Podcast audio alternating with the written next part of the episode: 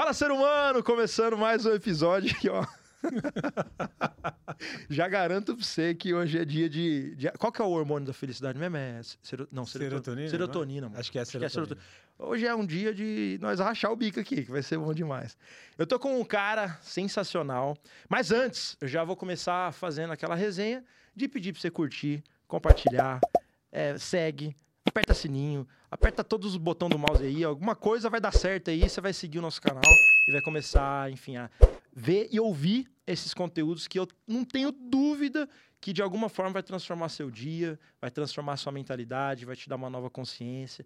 Comenta já aí o que, que você tem achado dos últimos episódios. Ouvindo aqui esse papo hoje, já vai comentando, cara. Comenta, manda pra galera. Você fica, fica doido. Você ouve um bagulho legal, você não retém, compartilha com o povo, né, mano? Mano, manda no grupo do condomínio, no grupo da família. Mas é manda isso. pros contatinhos. Todo mundo tem um- um- uma micro-sociedade. Manda lá na sua micro-sociedade, cara. Vamos levar esse movimento de humanidade. Pode É ser isso. humano. Fechou?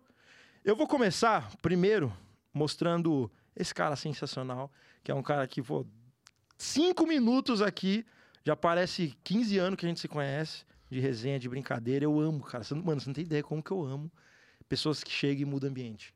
Porra, que top. É muito massa. Que Mas já acertou, legal. acertou. Tô aqui com o Fernando Sapata. Muito Dá bom. um salve aí pra galera. Fala, galerinha topzera. Tô eu aqui, adorei o nome. Gostou, Pode mano? ser humano. Acho que a gente precisa muito. Em tempos de inteligência artificial, a gente precisa ser humano. Que demais, irmão. Ne- Que ne- demais. Cara, e é o que você falou. Acho que gente- parece que a gente conhece, já se conhece É. há muito tempo. Energia top, Da vibe hora, legal. hora. Vai dar bom Tô demais. animado. Tem uma, uma convidada que veio que ela falou assim: em terra, em terra de algoritmo, quem tem coração é rei. Ela falou, Não, pode, repete. Não, peraí, peraí. ela falou assim, mano, pega essa frase que vai ser a frase da parada do podcast. Ela falou: em Vai. terra de algoritmo, quem tem coração é rei. Cara, Aí eu amei. falei, caraca. Aí ela falou assim: você vai escrever um livro disso aí. Eu falei, eu vou- já tá com o título. É isso. Mas da hora demais. Cara, primeiro Top. agradecer você. É, prazerzão, sei que você veio, é um rolezinho, não é tão, tão perto assim. E, mas é, é legal que eu, o, o fato de ser em Sorocaba também. eu- a ideia é tirar um pouquinho, sabe? A galera lá de São Paulo, daquela loucura e tal, principalmente quem é de lá. E pegar uma estradinha às vezes, né, mano? Mas eu sei que é, que é loucura, então te agradeço pra, pela disposição de estar aqui. Eu que agradeço pelo, pelo convite. Quando veio, eu falei, já tô com a roupa de ir, cara. Acho que esse é, esse é o mood. E o que você comentou é importante, porque a, a estrada, né? Ou quando você tem um deslocamento e hoje vim sozinho, é um momento, é uma oportunidade de reflexão. É um, é um momento que você pensa, que você presta atenção em coisas que normalmente você, não está acostumado a prestar. Tá no automático. Então tem coisas boas e coisas ruins. Uma coisa boa você começa a olhar como tem verde, né? Como tem coisas por perto. A outra, você percebe na chuva que a palheta não tá limpando direito. Então, você percebe, né, um momento de percepções. Aí quem fica feliz é o tiozinho que vende na, no É farol a, a paleta lá. É isso, mas Que é um massa. momento de percepções. É verdade. E, cara, esse lance da percepção. Tava ouvindo agora há pouco um videozinho de, de um neurocientista falando que a falta de criatividade está totalmente associada à falta de ócio. Né? Total. Que é coisa que a nossa geração, pelo excesso, acho que, se não me engano, é, quintuplicou, mais até, de 20, dos últimos 20 anos, a quantidade de informação. Então, você, igual o Joel fala, a gente não morre mais por falta de conhecimento, é- é afogado de tanta informação, né? Tem um amigo nosso, que é o, o Fábio Nudge, ele escreveu um livro agora, pela editora Gente, é, chamado Tome o Controle das Suas Telas, se não me engano. e ele Hum, bom, patenteou hein? um termo chamado infobesidade. Caraca. que agora é a época onde nós pagamos para ter curadoria de conteúdo. Eu lembro na época minha mãe ela pagava para ter assinatura de jornal, cara. Agora a gente paga para alguém Exato. fazer curadoria daquilo que é Que importante né? para a gente ler. Tem que colocar em módulos, enfim. Exato, é outro rolê. Mano, presentinho. Tá Aqui já começa com presente. mano. Mas olha só, adorei. ado- Mas aqui essa câmera, va- va- vamos ver qual é a Vamos ver o que que o. Silvio achou aí. Vamos ver. Mas vamos ver, vamos ver. Mas eu adorei. Olha só, eu adoro, adoro caneca. Gosta de caneca? Nossa, eu tenho muitas canecas legais. É. Eu sou daqueles que tenho, guardo, coloco na estante. Coleçãozinha e tal. Ah, eu amo caneca. Que massa, Vai, então ó. acertamos. Ó. E esse aí, ó, eu falo assim, sabe aquele dia que às vezes tá meio nublado, as coisas não tá Sei. saindo, aí você olha assim, É cara, isso. pode ser humano, É isso. pode ser humano. É isso. Top. E essa aí é pra você que é bodybuilder, já vi, bodybuilder aí, você é louco, É isso. fisiculturista, né, mano? Aí Top uma demais, proteínazinha mais mu. Top. Ah, Cara, amei. Amei. Obrigado demais. Inclusive, galera, só é, falando aqui sobre o nosso parceiro mais mu. Top. É, você que não conhece, são produtos aí que são saudáveis e. é, como que é? Mais mus. Como- Caraca, esqueci a- a- o slogan dos caras. Mais mu. Saudável e gostoso, lembrei, pô. É isso. Então, mais mu, saudável e gostoso. É o parceiraço nosso que tem proteína, você tem whey, você tem creatina, pré-treino e tudo com esse detalhe de ser gostoso também. Porque quando você pensa em coisa saudável, mano, a primeira coisa que vem às vezes é tipo, ah, mano, é louco, o bagulho deve ser ruim demais. Sem açúcar, né? E esse não. Depois você prova, manda Não, um. é, um joga squash. Então aqui eu vou, Ixi, vou adotar para minha rotina de, de treinamentos e, e suplementação. Vamos deixar o QR Code na tela. Cupom Pode Ser Humano. Entra na loja, faz lá sua comprinha, enche o carrinho e bora. Pode Ser Humano. Fechou? Tamo Top. junto? Então Top. vamos começar a nossa resenha. Mano, Bora lá. eu não tenho como eu não começar, que eu já vi isso aqui que você trouxe, acessório.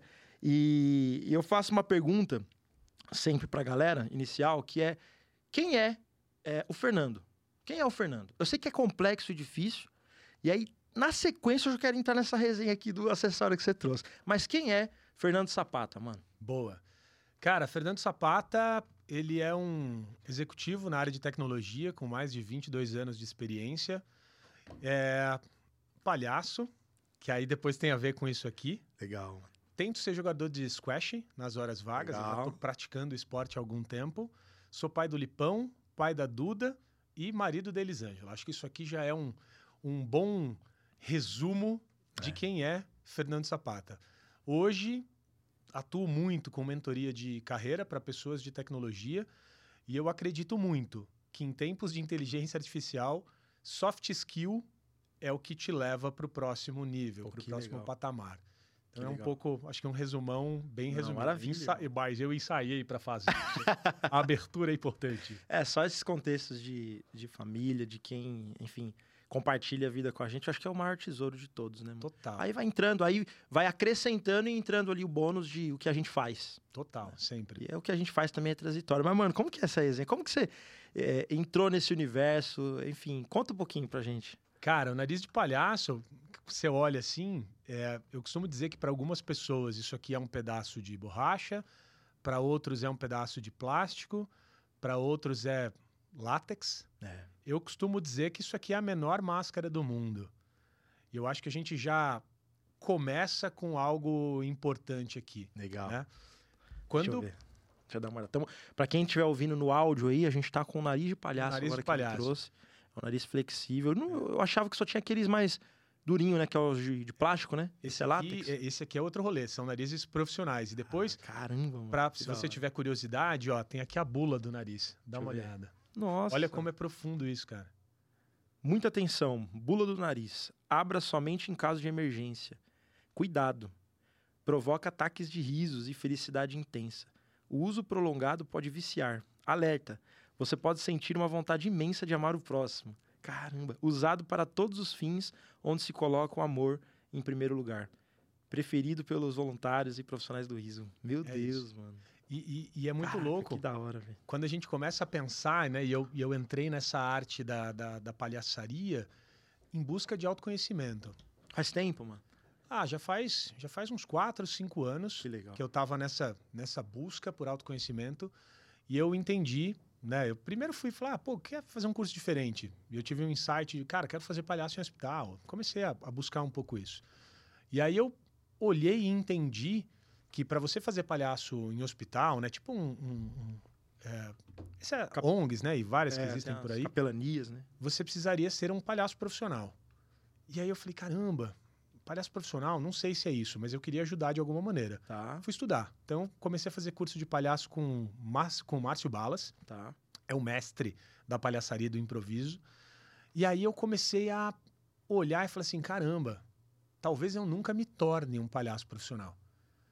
Porém, o aprendizado da menor máscara do mundo, ele é para a vida. E aí eu comecei a trazer isso para o ambiente profissional. E aí já vai um aprendizado. né? Então, quando a gente começa a conversar com as pessoas, e você, você está lá trabalhando, você trabalhou hoje, é, enquanto você estava lá, você estava usando uma máscara. É. Aqui, você tem outra. Em casa, São outra As versões, né? são as suas versões. Isso aqui tem o poder de te desmascarar, de mostrar quem realmente você é. Então, quando você vai e entende o poder da menor máscara, que é você, em sã consciência, sairia agora, aqui no complexo que a gente está, é, imitando, sei lá, uma abelha, gritando, rindo da cara das pessoas? É, Dificilmente você faria. Se racionalizar muito, você não vai. Se você colocar isso aqui, você vai fazer as pessoas vão rir. Caramba. Porque isso aqui torna você uma coisa que a gente perde ao longo do tempo. A gente volta a ser criança.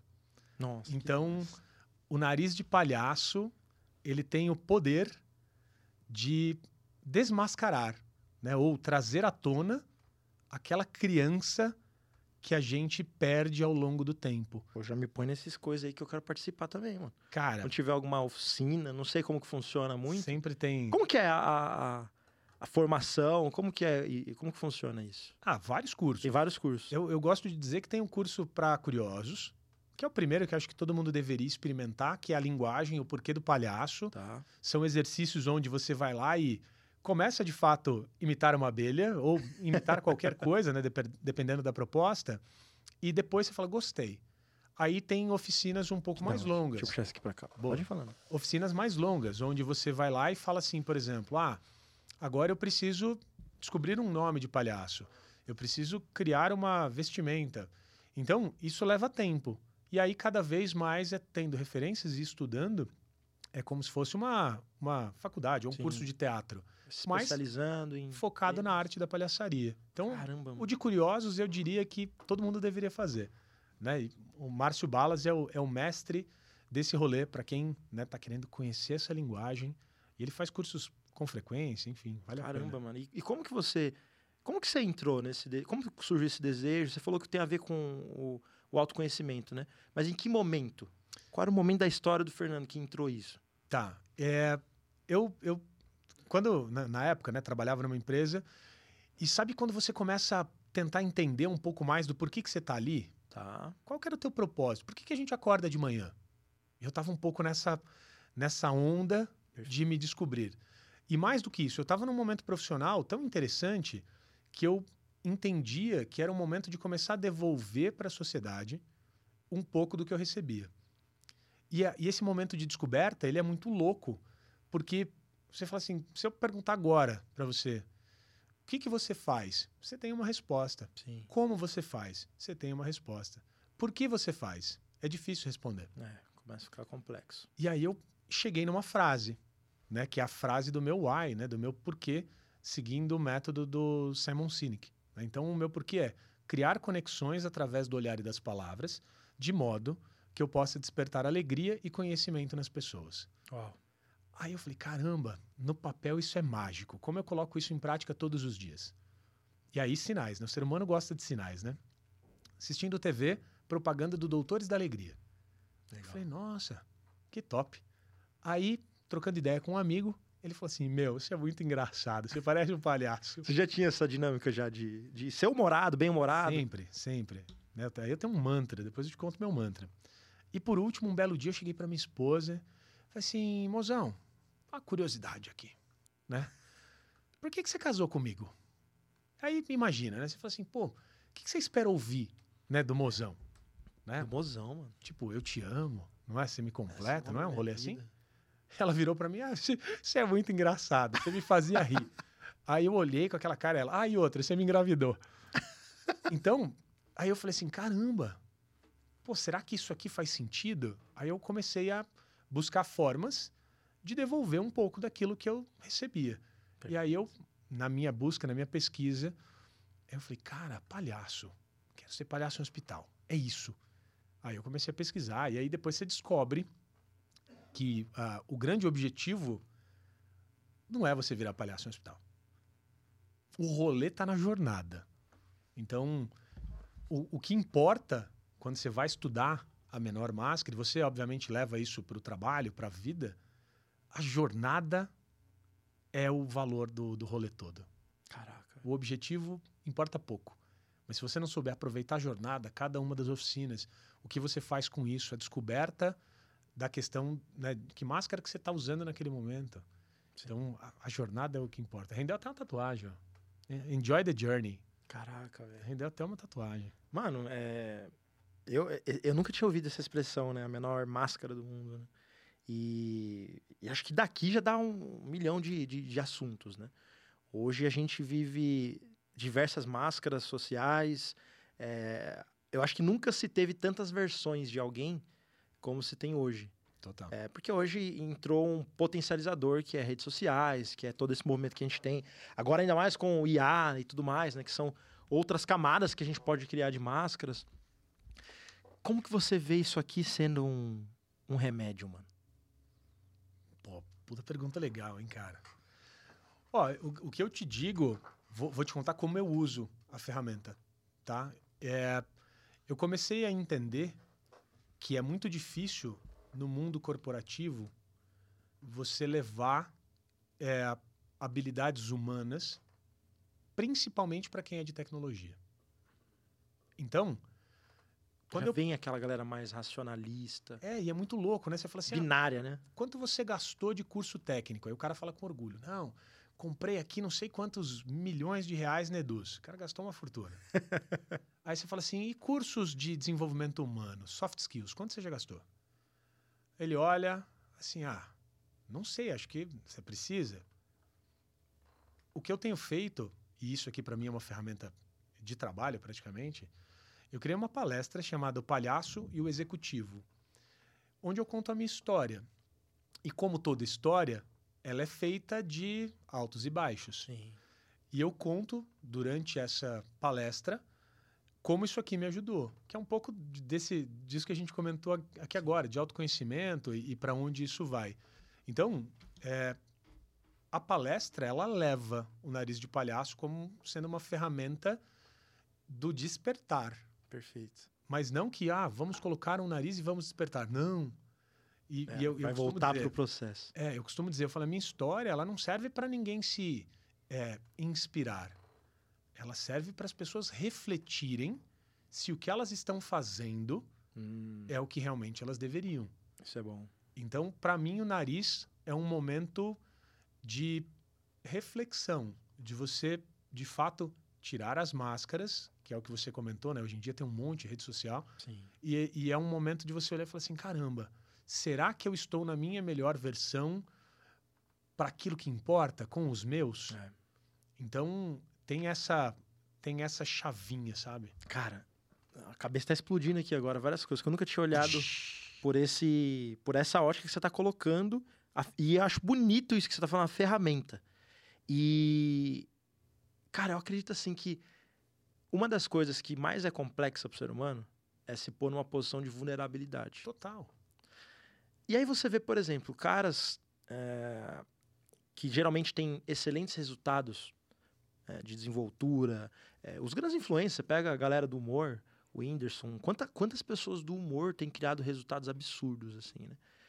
E, e talvez, aí você até fala, eu queria que você ouvisse você sobre isso, mas talvez seja muito por conta dessa vulnerabilidade que isso daqui te ensina e que faz você não ter medo de se expor.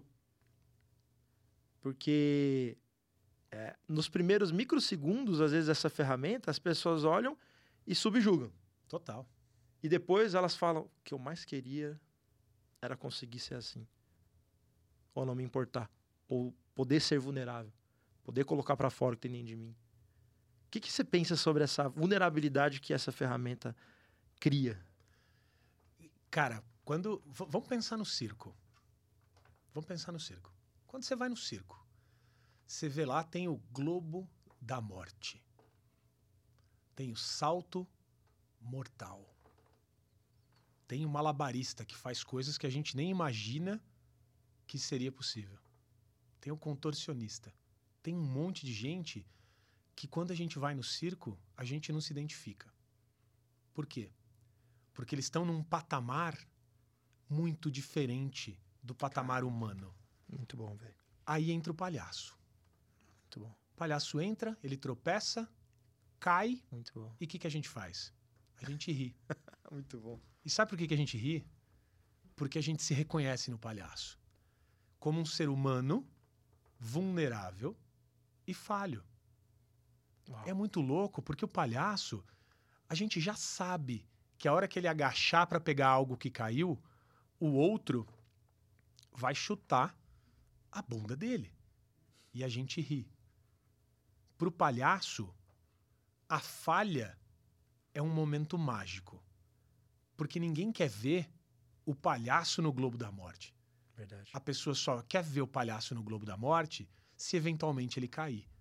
Porque é aí que está o riso. A identificação com o palhaço, ela acontece Nossa. na falha. Você vai fazer eu chorar já no começo, velho. Porra, 20 cara. minutos, irmão. Nós falando do palhaço eu aqui chorando. Cara, e, e isso aqui é uma descoberta. Porque a hora que você entende que a falha ensina e pedir ajuda é libertador, vira uma chavinha. Então, eu por muito tempo tive uma trava de olhar e falar assim: cara, eu tenho que ser o herói desse rolê. Eu queria ser visto e reconhecido como o cara de tal coisa. Até uma hora que você fala assim: não, tá errado. Por que que pros outros, quando eu tô na rua, eu tenho que ser o super-herói e quando eu tô em casa, eu tenho que ser... Não! A hora que você vira aquela chavinha e fala assim, gente, bora pedir ajuda. Pedir ajuda gera duas oportunidades. Uma, de você aprender e uma outra, da outra pessoa se sentir valorizada. Faz um exercício para quem é líder. Ah, vou olhar para a câmera 2. Câmera 2, corta pra 2. É isso. Para quem é líder, para quem é gestor de pessoas, quer fazer um teste? Depois você conta pra gente se, se deu ou não. Vai na tua equipe, por mais que você já tenha a resposta. Coloca o teu time para chegar naquela resposta, naquela conclusão. Seu time vai se sentir tão útil, mas tão importante, e o seu pedido de ajuda, né, você mostrar que você é vulnerável, teu time vai olhar e falar assim: caramba, olha que top foi esse momento. Então você é líder, faz isso. Pede ajuda pro teu time. Caramba. Pede ajuda pro outro. É mágico isso, eu achei muito É louco mágico, isso. é e essa descoberta mudou minha vida. Mano, você é louco. Eu tô querendo chorar aqui de verdade, porque quando você falou do palhaço no circo, é. Cara, é louco porque assim, é, você fica imaginando, né? Eu fui esses dias, teve um em Sorocaba, e eu fui no circo. E, e aí junta aquela galera que você nem sabe as histórias que cada um tá passando. É, tem gente ali com certeza tava com uma notícia ruim para aprender a lidar. é, às vezes alguém doente e tal. E aí, de repente, entra o palhaço e você vê um senso comum. Né? Até quem é mais duro, quem é mais cascudo, é, daqui a pouco solta um, um pouquinho, já começa a ter uma feição diferente e tal. E aí, quando você falou do palhaço das falhas e que as pessoas se identificam, isso aí virou uma chave aqui agora na minha cabeça, que é assim, cara, todo mundo queria ser um palhaço. Todo mundo queria é, poder ter essa capacidade de rir de si e das situações que acontecem, né? Só que nem sempre, é, ou às vezes você não pode, aí vai entrar vários contextos. Às vezes na sua casa você não pode, você tem que ser o rígido, o duro, te colocar nesse lugar. Ou às vezes o seu trabalho te colocar na posição de herói. E talvez você quer ter um pouquinho dessa posição de herói, né? De, de, de- até a parada do ego, de querer ser o herói da coisa. Mas no final, você queria ser o, o palhaço. Que as pessoas se sentem bem próximas. Caramba, mano. É isso. Isso é libertador. Caramba.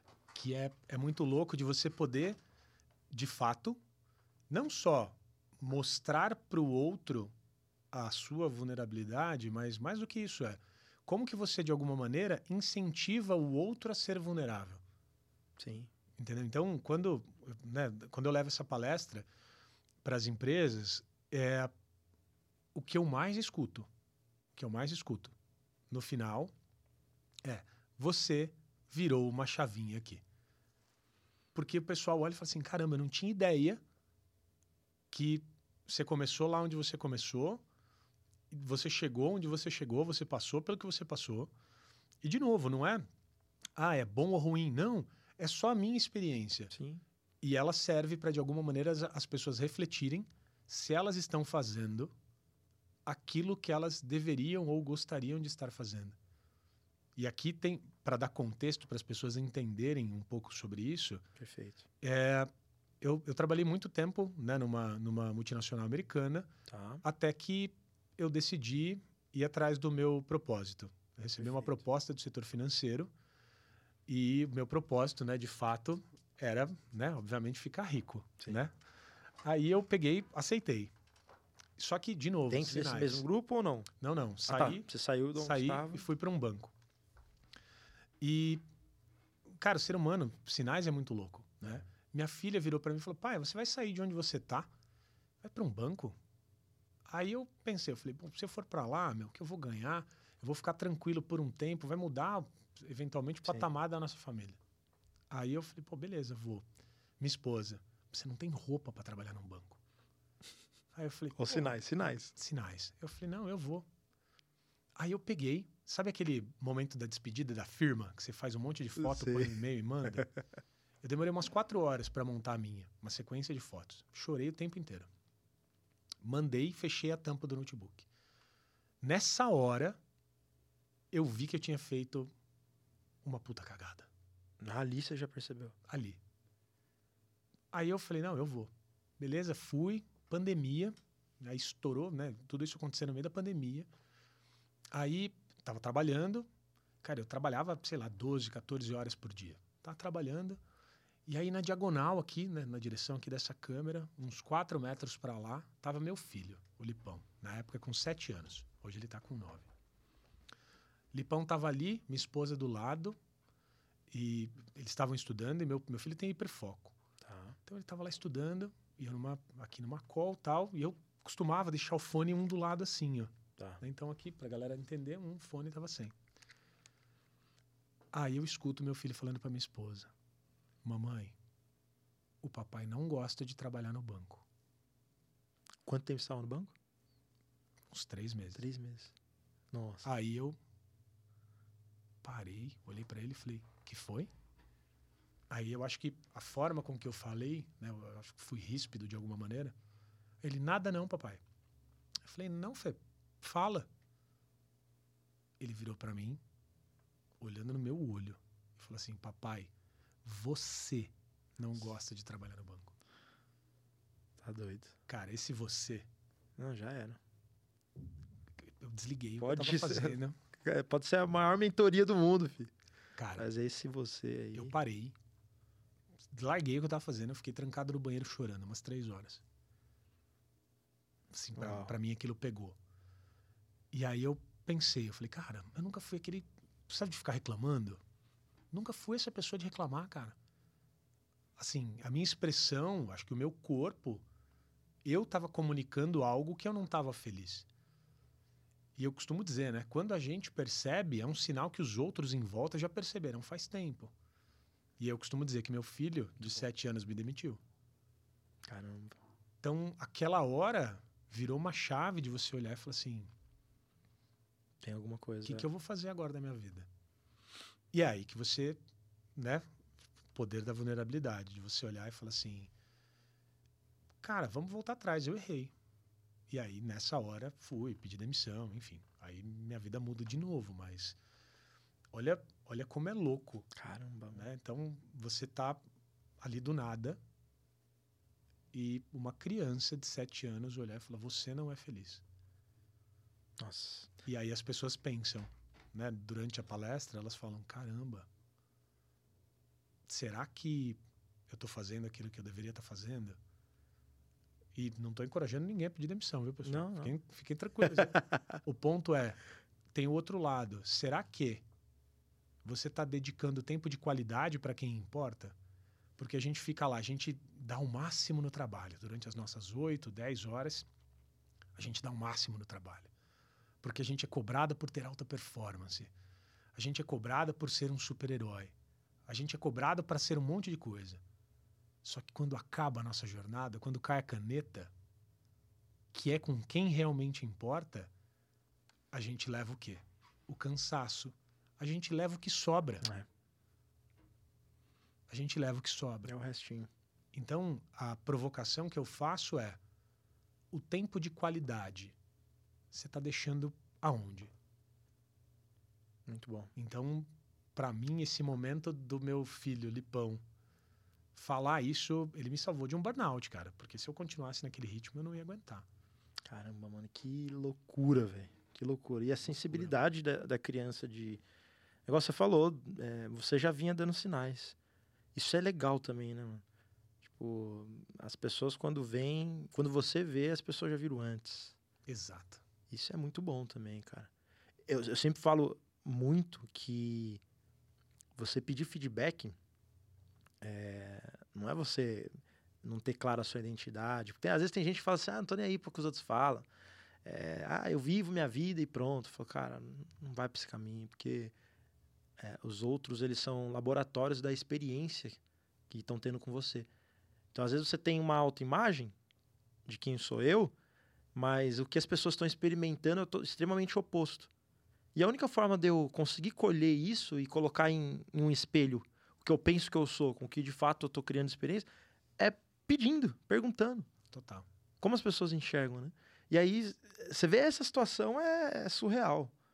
Uma criança é, percebeu, aí vai, pode ser linguagem de corpo, de, enfim, tempo que você estava dedicando a ele.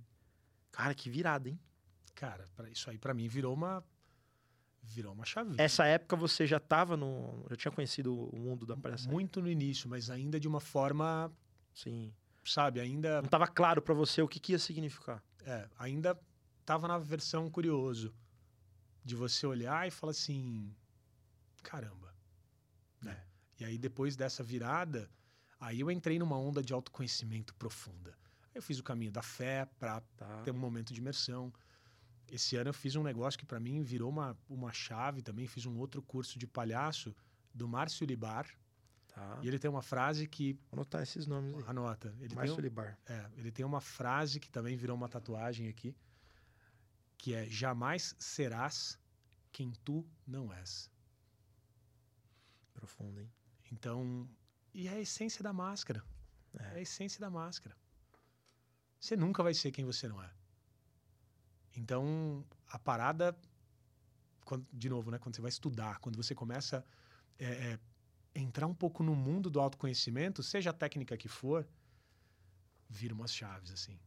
Uau, Vira umas chaves malucas. E hoje, mano? Hoje, como que, que é o movimento que você está criando dentro disso? Como que é, você conseguiu transformar essa, esse conceito, essa sua experiência, que isso que é o mais legal. Porque já me emocionou você falando ferramentas, daí já ficou na... que é um... é- é- você enxerga com outro valor isso, Total. tem outro valor. E valor quem dá somos nós, né? Tipo, isso aqui para mim pode valer cinco reais, mas para se tiver um significado pode valer um milhão. Como que você tem é, hoje em dia construído esse negócio?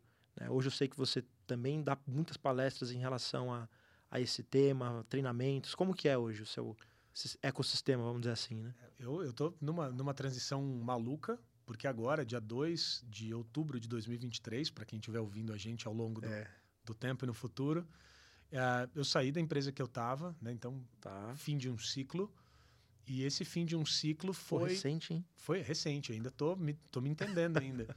É, foi o fim de um ciclo onde eu decidi, de fato, virar a chave para ajudar mais pessoas. Porque tem uma tem uma, uma, uma parada, por mais, pô, imagina, você está dentro de uma empresa, né? Você tem os seus afazeres, aquilo te consome grande parte do seu tempo, mas chega uma hora que vira uma chave de você olhar e falar assim, caramba, é, talvez eu possa fazer mais. Só que aí o fazer mais, ele implica em escolhas. Sim. E aí eu sempre né, gosto de dizer que quando, quando você quer que o novo entre, você precisa que o antigo saia. Você precisa abrir espaço para o novo. Então, essa minha saída em busca do desconhecido, eu gosto de dizer que eu não optei por estar em um outro caminho. Eu primeiro optei por não estar onde eu estava. Perfeito. Então, acho que a primeira escolha é, ao invés de olhar para o que eu quero, é, vamos primeiro olhar o que eu não quero. Muito E aí eu decidi não querer mais aquela minha rotina. Coragem. Porra. Ato de coragem. Principalmente quando chega o primeiro, a primeira fatura de cartão de crédito. é muita coragem. Aí você fala, mano, fui corajoso, hein? É. Mas isso, isso foi uma coisa interessante que quando, quando você tem a família junto, É. né, de você olhar para o lado e você falar assim, cara, vai dar certo? Eu estava num momento que eu, eu, tinha que escolher, eu fico ou saio. Aí eu olhei para minha esposa, falei assim, é, meu lado racional diz que eu deveria continuar.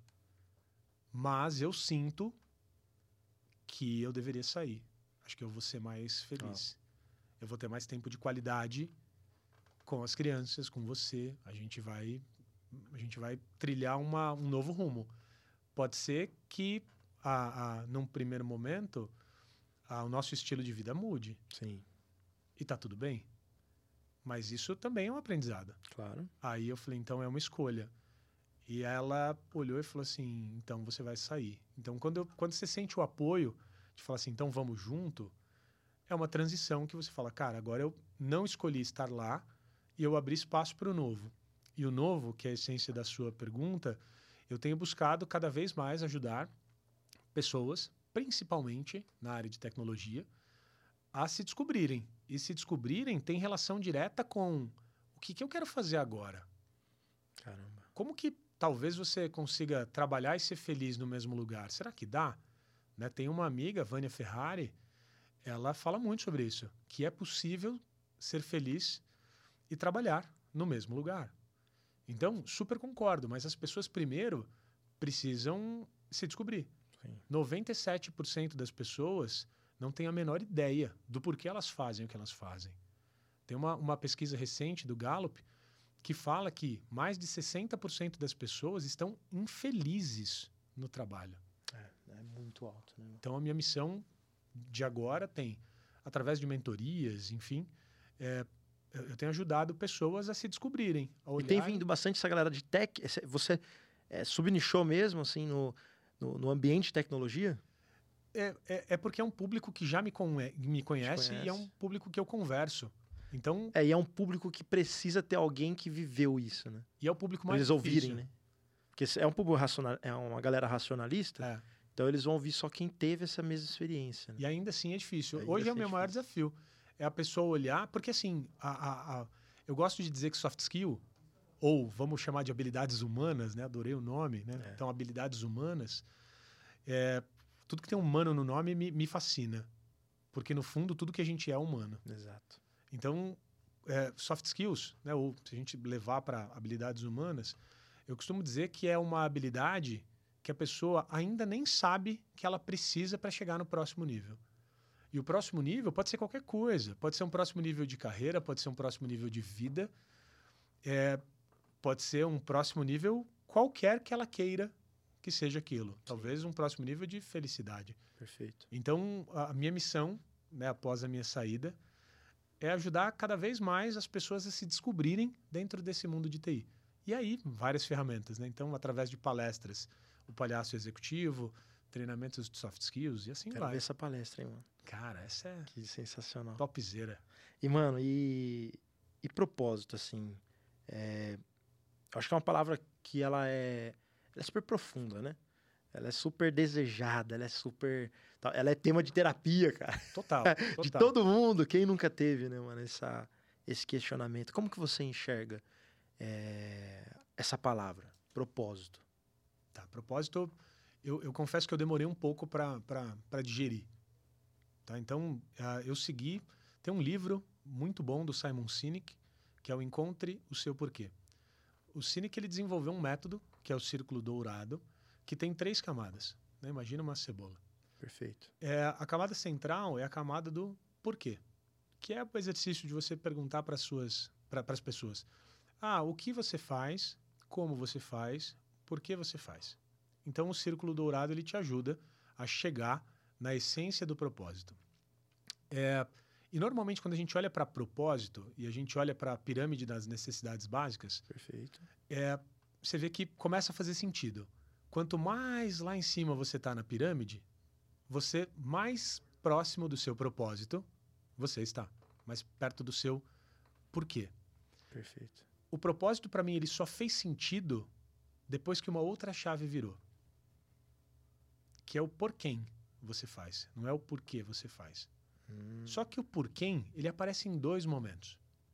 Se a gente fizer um exercício aqui, se a gente sair aqui agora e aqui na avenida e perguntar para as pessoas por quem você trabalha, a pessoa vai falar: eu trabalho para sustentar a minha família. Chega uma hora que você vai subindo na pirâmide, você começa a falar: eu trabalho por felicidade. Você saiu daquela primeira camada. Perfeito. Só que, para mim, o game começou depois, que é o porquê, de novo.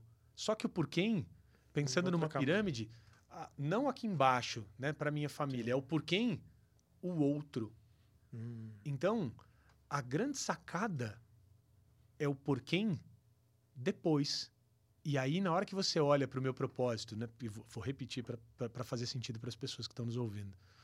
Criar conexões através do olhar e das palavras. Isso é o que eu faço. tá. E aí depois tem o, o- o complemento. De modo que eu possa despertar alegria e conhecimento nas pessoas. Perce- Percebe que a segunda parte é o outro. E é o outro não do seu, da, da sua micro-sociedade, do seu círculo, da tua família, de quem você está ali no dia a dia. É você entender que aquilo lá você afeta o outro. Que é você vai fazer algo que ecoa para o outro.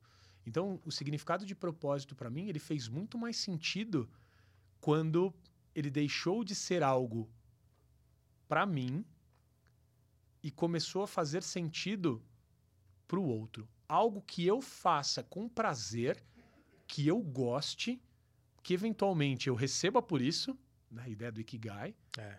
mais do que mais, mais do que tudo, que agregue valor para o outro. Então, tem- virou uma virou uma chavinha de propósito, Pô, assim. Achei muito demais. louco isso. Essa, essa é, alegoria que você trouxe junto com a pirâmide de Maslow, cara, sensacional, mano. Sensacional. Porque se você olhar, é o ciclo é, normal, né? Natural. É, primeiro eu quero vencer o game da necessidade básica. Aí talvez. Essa que é a parte triste, porque talvez vai ter pessoas que vão viver os 100 anos da vida, o tempo que tiver na Terra, é, somente nessa camada, né? Da pirâmide de Maslow, tipo, suprir o básico. Suprir o básico. E, e quando a gente fala, por exemplo, de amar, amor, que tudo isso, eu, eu, eu costumo dizer que amor é, é complexo porque ele engloba tudo. Ele engloba é, propósito, ele engloba missão, ele engloba porquê. E quando você pega amor, por exemplo, uma das características é que amor tem que ter alvo. Que legal. Por ser um verbo, é, o amor solto, ele não é amor. Amor, ele precisa ter alvo. Ele precisa refletir em alguém ou em algo. Até por isso que, aí vai entrar a questão de, de como cada um crê, né? Mas por isso que, co- quando eu penso em um, um Deus, uma figura de divindade que ama, faz muito mais sentido a criação, porque é um Deus que é amor e precisou colocar em um alvo O próximo. esse amor que ele é. Porque só o amor sem alvo não é amor. Precisa ter alvo. E aí conecta exatamente com isso que você está falando. De quando você começa a subir na pirâmide, começa a entender o porquê, É isso. a chave vira. E, Não, tá, e tá virando pra mim aqui ó. agora. Tá virando pra Cara, mim aqui agora em, em relação a tudo que, que também o, o próprio ser humano tá vivendo, por que ele nasce. Isso é sensacional, cara. É muito bom. Tô até. Sabe aquele momento que você tem, precisa de uns dois minutinhos pra respirar? Pra digerir?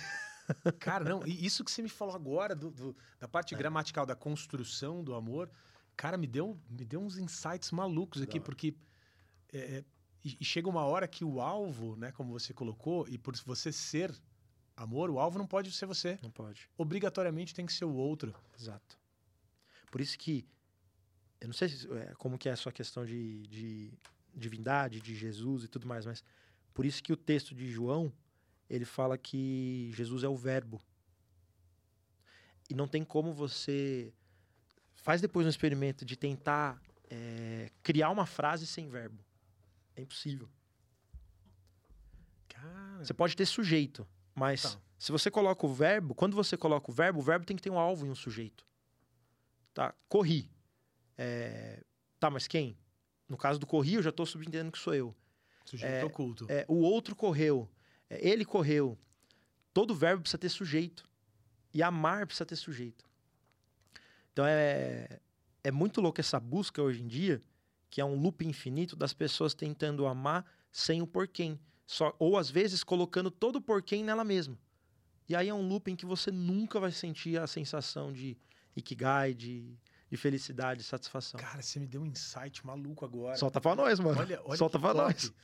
Quando- quando Vamos aí, que a resenha tá falar- esquentando. É, cara, quando, quando a gente começa a falar de, de amor, a busca do amor, o amor ele começa a fazer muito sentido quando ele é sentido. Então bom, pensa, bom.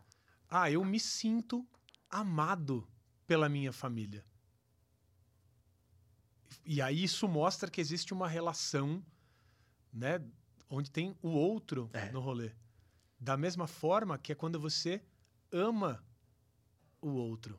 Exato. E é, ah, pô, eu me amo. Tá bom, eu me amar não me faz me sentir amado. Perfeito. Olha que, Perfeito. que maluco. Perfeito, perfeito. Cara, que insight né? topzera. É, por isso que a, a- Se você vê o fluxo dos bilionários, por exemplo, chega um momento que é, é impossível você não, não olhar e começar a associar propósito ao outro, a transbordar né, a gente. Demais. Tudo é sobre gente. Tudo é sobre pessoas. Tudo é sobre. É, o que eu- aquela coisa que tem muita gente que fala, né? Que ah, o nosso próprio próximo degrau, ele tá uma pessoa de acontecer. É uma pessoa que às vezes você se conecta, vira uma chave. Não, eu só tô aqui por causa de uma pessoa. Exato. Olha que É um louco. exemplo. E, e- e você vê o seu, a, a figura do seu filho dentro da sua jornada. Né? E agora imagina a figura do que. Da ótica dele, o que ele viu e como você reagiu. O que, que não vai criar nele no futuro? Total. Alguém de coragem, cara. Alguém que vai lutar pelos sonhos. Por isso que é, é louco essa, essa conexão do, do nariz de palhaço, é muito louco, porque assim. Por que, que eu acho que, que é, me mudou a ótica agora de olhar para isso? Porque isso é o que mais tem a ver com o outro. Talvez é uma das máscaras da sociedade, da- das nossas funções, que mais tem a ver com o outro. Exato. Porque talvez tenha funções que você faça até pra você. Como, por exemplo, lá eu vou, vou para academia. Tem um resquício que você faz pelo contexto de saúde, terceiro, mas ela é muito uma coisa pra você. Agora, aqui é 100% pro outro. É 100% pro outro. Só que aí, sendo pro outro, é pra você. Ele Exato. transforma você. Volta. Volta. É isso. Porque não tem. Você não imagina você vestindo. é, entrando nessa figura do palhaço se não existisse alvo. Se fosse no, Você não pra faz você, mesmo. Por isso que eu acho que mexe tanto, cara, no autoconhecimento. Ah, pra mim isso aqui virou uma chave, cara. Meu Deus, mano. Não, e pra mim já virou também. Virou uma chave. Você segura eu aqui agora que eu vou, eu vou pegar. Vou querer sua- as suas aulas de, de palhaçaria aí. Muito bom. muito bom. E, mano, tem essa parada do, do soft skills que você fala, que é o. Eu brinco que é assim, né? O, o, o hard skills é uma parada que escola pode ensinar e, e, e talvez ele seja. Não que. O soft também escola pode ensinar. Porém, o hard, talvez ele é um pouco mais mensurável. Né? Tipo, É ah, isso. técnica é 0 e 1, um, binário. Né? Só que tem uma coisa, com esse movimento que a gente está vivendo agora, de IA, de inteligência artificial, de tudo mais, o raciocínio lógico das máquinas, elas tendem a ser melhores que os nossos. Eu vi esses de uma, um, um vídeo que falava assim que no futuro o diferencial de uma entrevista não vai ser mais técnico. Aí deu o exemplo de uma enfermeira. Mano, eu achei sensacional. Falou assim: no futuro o diferencial vai ser uma enfermeira com empatia. Total. É, hoje já é assim, né? Se a gente parar pra pensar. Eu falei, caraca, mano. Ah, e aí entra total com humanidade. O ser humano, às vezes no movimento que a gente está caminhando como digitalização, digital, ele vai ser tesouro. É o que muda o jogo. O ser humano vai ser tesouro. Ao mesmo tempo que é, é, é legal a gente chegar nesse nível de consciência, mas não chega a ser a- assustador um pouco? De que ter empatia vai ser um diferencial? Cara, é, voltando cinco minutos da nossa conversa. O chat GPT ama. É.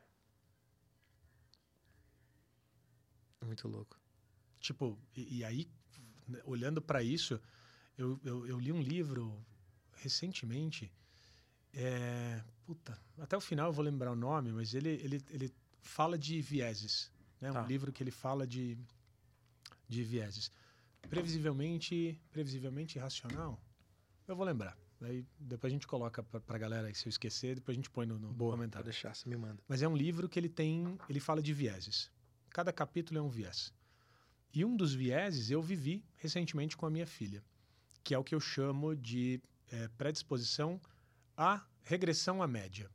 Acontece muito no mundo corporativo. Vamos dar alguns exemplos. Tá. Minha filha, ela adora idiomas.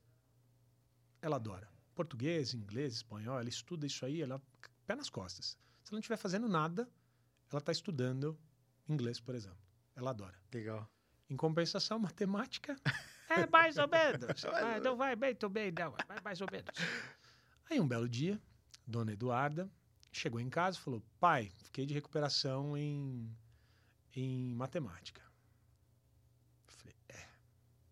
Azedou o pé do frango. O que, que eu fiz como um bom pai? Tirei ela das atividades que ela gosta e fiz ela estudar matemática. Então imagina, se ela está aqui em português, inglês e esportes, Tá. aqui é matemática. Quando eu tiro ela dos esportes e falo para ela estudar matemática, eu estou fazendo isso aqui, ó. Ela deixou de se desenvolver um pouquinho aqui e ela se desenvolveu um pouquinho em matemática. Ela não vai ser foda em matemática. Ela vai estar na média. E aí, a gente na empresa faz isso o tempo inteiro. A gente põe metas, né? Os famosos É. goals. Eu tenho 10 pessoas num time, cada um com uma habilidade diferente. O que, que eu faço? Eu dou a mesma meta para todos. Sensacional. Então, eu tô fazendo o quê? Fiquem na média. Ao invés de eu chegar para Eduardo e falar assim, ó, vamos lá estudar matemática para passar, mas não para isso aqui não. Vamos equilibrar? Porque o que eu tô fazendo é isso. Eu deixei, ela deixou de fazer algo que ela já é boa e se ela continuasse, ela seria muito melhor Sim. para ficar na média em matemática. A inteligência artificial, na minha visão, ela tá levando as pessoas para a média. Então eu pego um programador como exemplo. Antigamente, programador bom, né, o Brasil por muito tempo foi reconhecido como excelentes programadores que faziam fix correção de bugs, de problemas em software. Então, a galera, até antes dessa onda de trabalhar fora, desenvolvedor brasileiro era muito bem pago Legal. porque tem um raciocínio lógico diferente, né? uma capacidade de se adaptar muito rápida. Isso em software para bug é excelente. Hoje em dia, você tem um programador bom e um programador mais ou menos, se eles usarem uns GPTs da vida, ou uns copilots, ou a ferramenta que for, não importa muito, do ponto de vista técnico, eles passam a estar equiparados. É óbvio. Quem souber usar melhor a ferramenta vai sair do outro lado. É normal. Porém, você percebe como eles foram para a média? Eles estão equiparados na média? E aí, hoje, um profissional que usa bem uma ferramenta dessa, segundo algumas pesquisas, recentes que eu vi, chegam a ser 44% mais eficientes. E aí eu brinco. Bom, a meritocracia foi para onde? Então, alguém que usa uma ferramenta de inteligência artificial é 44% mais eficiente, vai ter melhores resultados, consequentemente, talvez até o bônus seja melhor do que o outro. Tá todo mundo na média. É. E o diferencial é o quê? É humano. É a empatia, é soft skills, é a forma com que você se comunica, é a forma com que você olha para o outro. Que eu, eu falo, né? Tipo, one-on-one, né? Você fala one-on-one com, com equipe. Uma coisa que é desesperador. O líder tá lá, abre o notebook, tá aqui, aham, tá aqui, reunião, né? Tá aqui. Não, Formalidade, aquela coisa. é, você você começa a ter um, um- um desvio de, de valores que é muito louco. No fundo, negócios são feitos por pessoas, Sim. consumidos por pessoas, produzidos por pessoas. E a gente está colocando um componente indispensável. Quem souber usar, acho que Claro, claro. vai usar. Não, veio, veio até uma frase agora. Você falando isso, veio, mas virou mais uma coisinha aqui. Eu escrevi assim, ó. IA, é, inteligência artificial, tudo. Aumenta a produtividade e diminui a genialidade. É isso, diminui as relações, é isso. As relações, a, a- as características que despontam, às vezes, igual você falou da sua filha, né? É, e aí a inteligência às vezes nivela, aumenta. Você- pode até ser mais rápido, produtivo em algumas tarefas, mas o que você deveria explorar de ser bom, que é a sua essência, É. você volta pra média. E tem uma parada muito louca. Darwin. Se você começa a pensar pela, pe- do- no, no passado, né, e ver a história da, da- da evolução, é, o que você não usa começa a atrofiar. Sim, O que você usa desenvolve. Perfeito. E eu usei esse exemplo ontem. A gente estava no carro com as crianças e eu falei para minha filha, o assunto era parecido até com esse. Eu falei assim, Duda, é igual à academia. Né? Se você para de usar um músculo, ele atrofia. Então, um astronauta que está lá no, na- na- lá no espaço, ele não usa tanto a musculatura. Então, quando ele volta, ele tem que ter um trabalho para recuperar aquela musculatura. E na academia, né? Vai lá, malha, o músculo cresce. É igualzinho.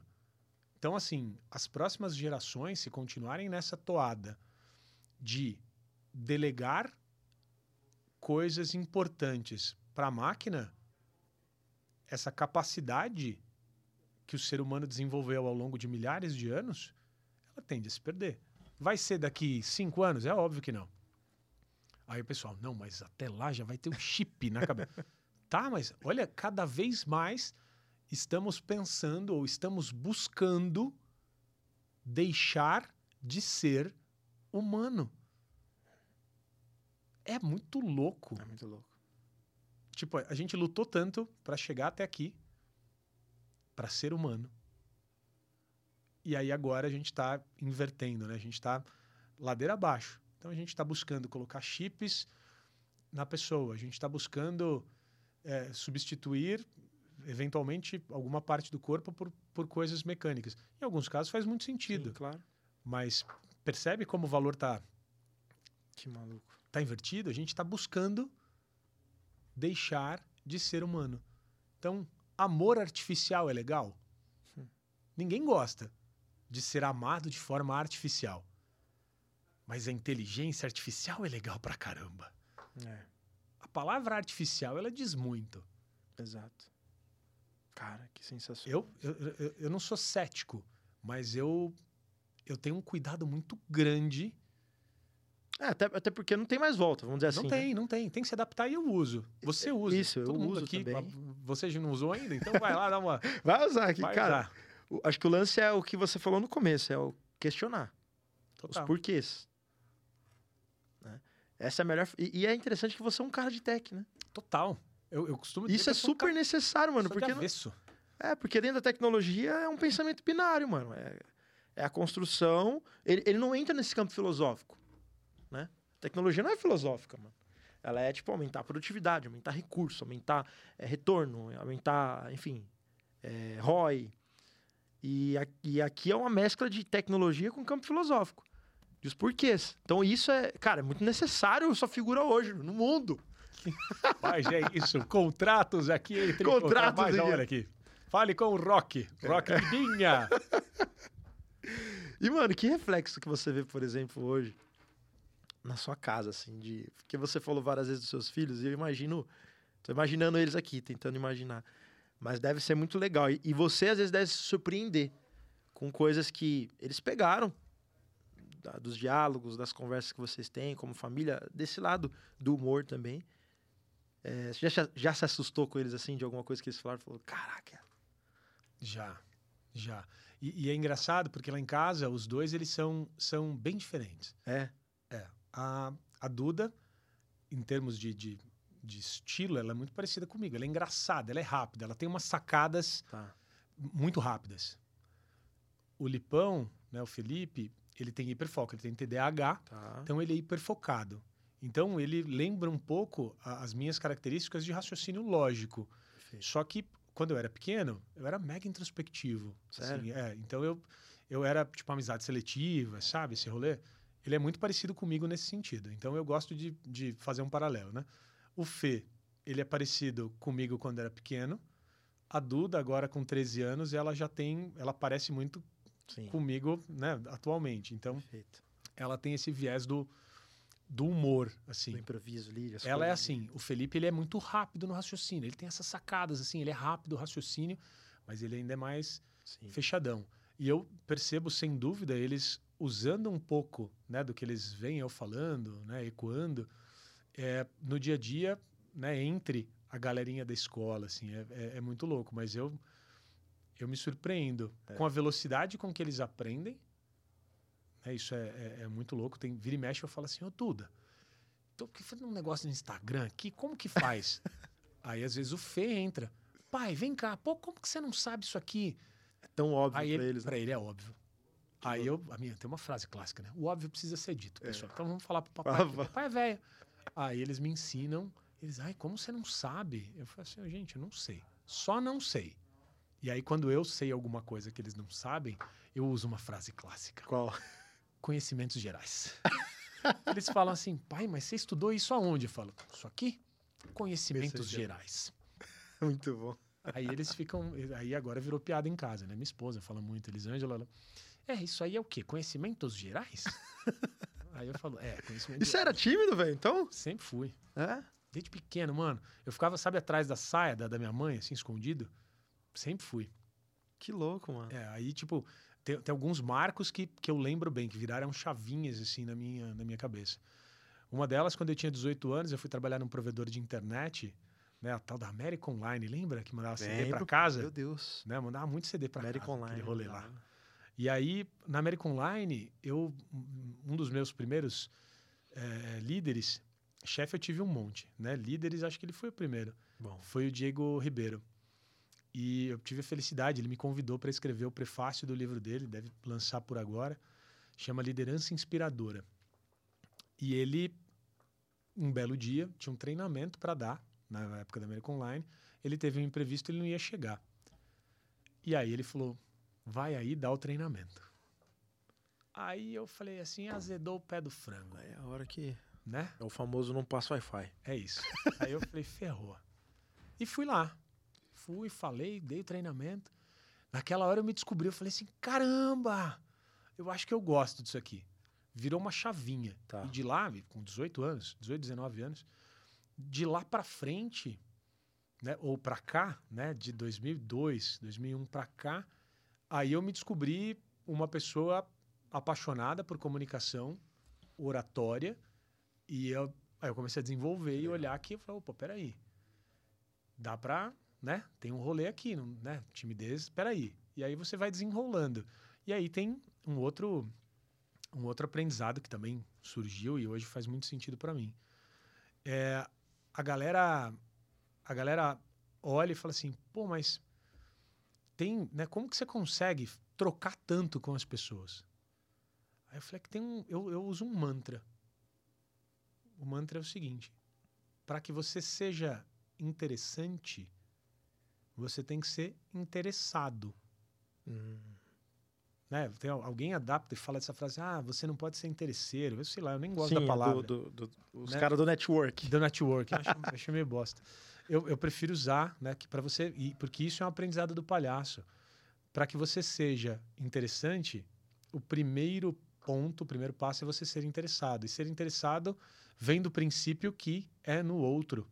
Demais. Aí vamos voltar lá no. Né? Que da hora, né? E aí você começa a- fazer esse exercício. E aí eu tenho um exemplo prático onde eu coloquei isso na mesa e funcionou. Recentemente eu estava num curso da, da, da agência né, de, de palestrantes e cheguei lá numa sexta-feira. ah, Aconteceu um monte de coisa. Que fala assim: ah, não vai no curso, vai no. cu-". E assim, culminou de eu estar nesse curso. E é um curso, falei, ticket alto na época. O Denis Pena, fundador da, da, da agência, o Marcelo Marrom, né, comediante, Sim. e o Johnny Galvão, é, um cara do storytelling fantástico. Cheguei lá, sexta-noite, conheci ninguém. Você vê as rodinhas formadas. Muitas das pessoas já se conheciam.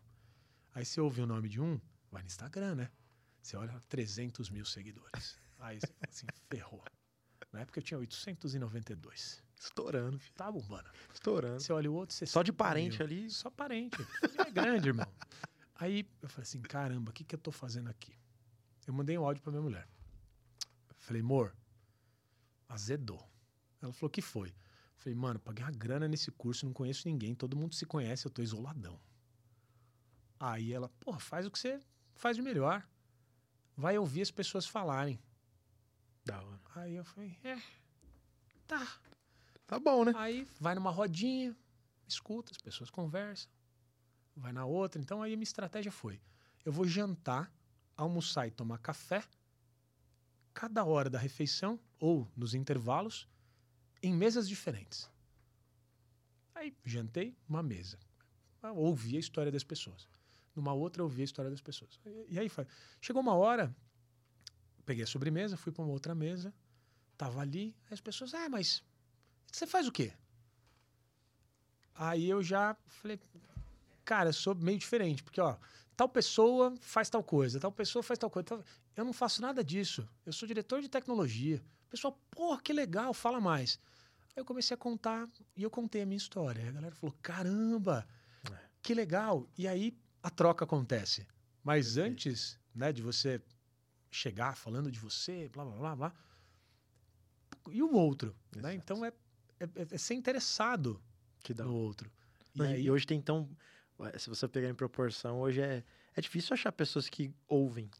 é, Você vai nesses eventos grandes, você fala assim, meu Deus. ouvir olhando no olho, então Nossa. virou diferencial competitivo. Exatamente. é aquela barrinha de fatality máximo que você Fatality, tem, tá ligado? Carrega as duas, não é? Carrega as me duas. ensinou. Você tem que segurar os dois de cima Isso. e vai. Eu achei muito louco aqui. Porque eh, já é difícil alguém que te escute. né? Porque hoje em dia é muito comum você, as pessoas querem imprimir as suas histórias e tal. E no olho ainda, nossa, é raridade, é figurinha. Muito louco. Pokémon raro. Pokémon raro. É Pokémon isso. raro. Mas muito bom, cara. E eu. Eu quero fazer uma parada que. Quero pegar o Silvio Santos de surpresa aí. Paz, olha só. Que, mano, você já.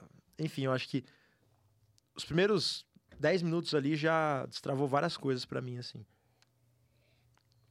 E tem uns episódios que eu falo assim que é muito massa porque ele dá significado total pra o que eu queria, às vezes eu quero, às vezes explicar do que é o pó do ser humano, mas eu não consigo às vezes em palavras. E aí tem uns episódios que você fala assim, mano, você quer entender o que é? Assiste esse episódio aqui, ó. Que esse aqui você vai entender qual que é a essência. E você é um cara que já do comecinho, cara, já conectou nisso. Pô, que legal. Feliz. E eu quero presentear você, mano, com uma, uma parada que eu faço aqui. Eu sei que vai ser de surpresa. Eu quero te presentear porque, pra mim, pessoas preciosas assim, como você, que faz todo mundo sorrir, que se importa e é interessado pelo outro, é... para mim merecem demais. Todo mundo merece, né? Mas eu, eu, eu acredito muito que precisa ser dito também da importância que, que você tem. E aí, para esse momento, eu costumo dizer assim: a gente trocou ideia e colocou o óculos do Fernando falando sobre o Fernando. Então, como foi o óculos do Fernando? O que, que o Fernando, como ele se viu, as histórias. Mas eu acho muito da hora quando a gente empresta e olhar a gente pelo óculos do outro. Eu acho isso sensacional. Vai entrar até do que a gente comentou um pouquinho aqui. Então eu vou te pegar de surpresa, mano. Adriano, como que tá aí? Tá no, no esquema? então bora, vamos aí. Olá, passando aqui para dar um recado por um amigo mais que topzeira. Não é isso, Fernando? É, como você diz, a gente tem acho que pouco tempo de amizade. Afinal, eu estava na tua festa de um ano. Caramba, quanto tempo. Bom, vamos lá. É, vou falar em fases, colocar uma timeline para ficar mais fácil. Quando a gente era criança, ele era quem arquitetava todas as nossas artes. Era um cara que manipulava os planos, planejava tudo e sempre dava certo. Olha que a gente aprontou e não foi pouco, lembra?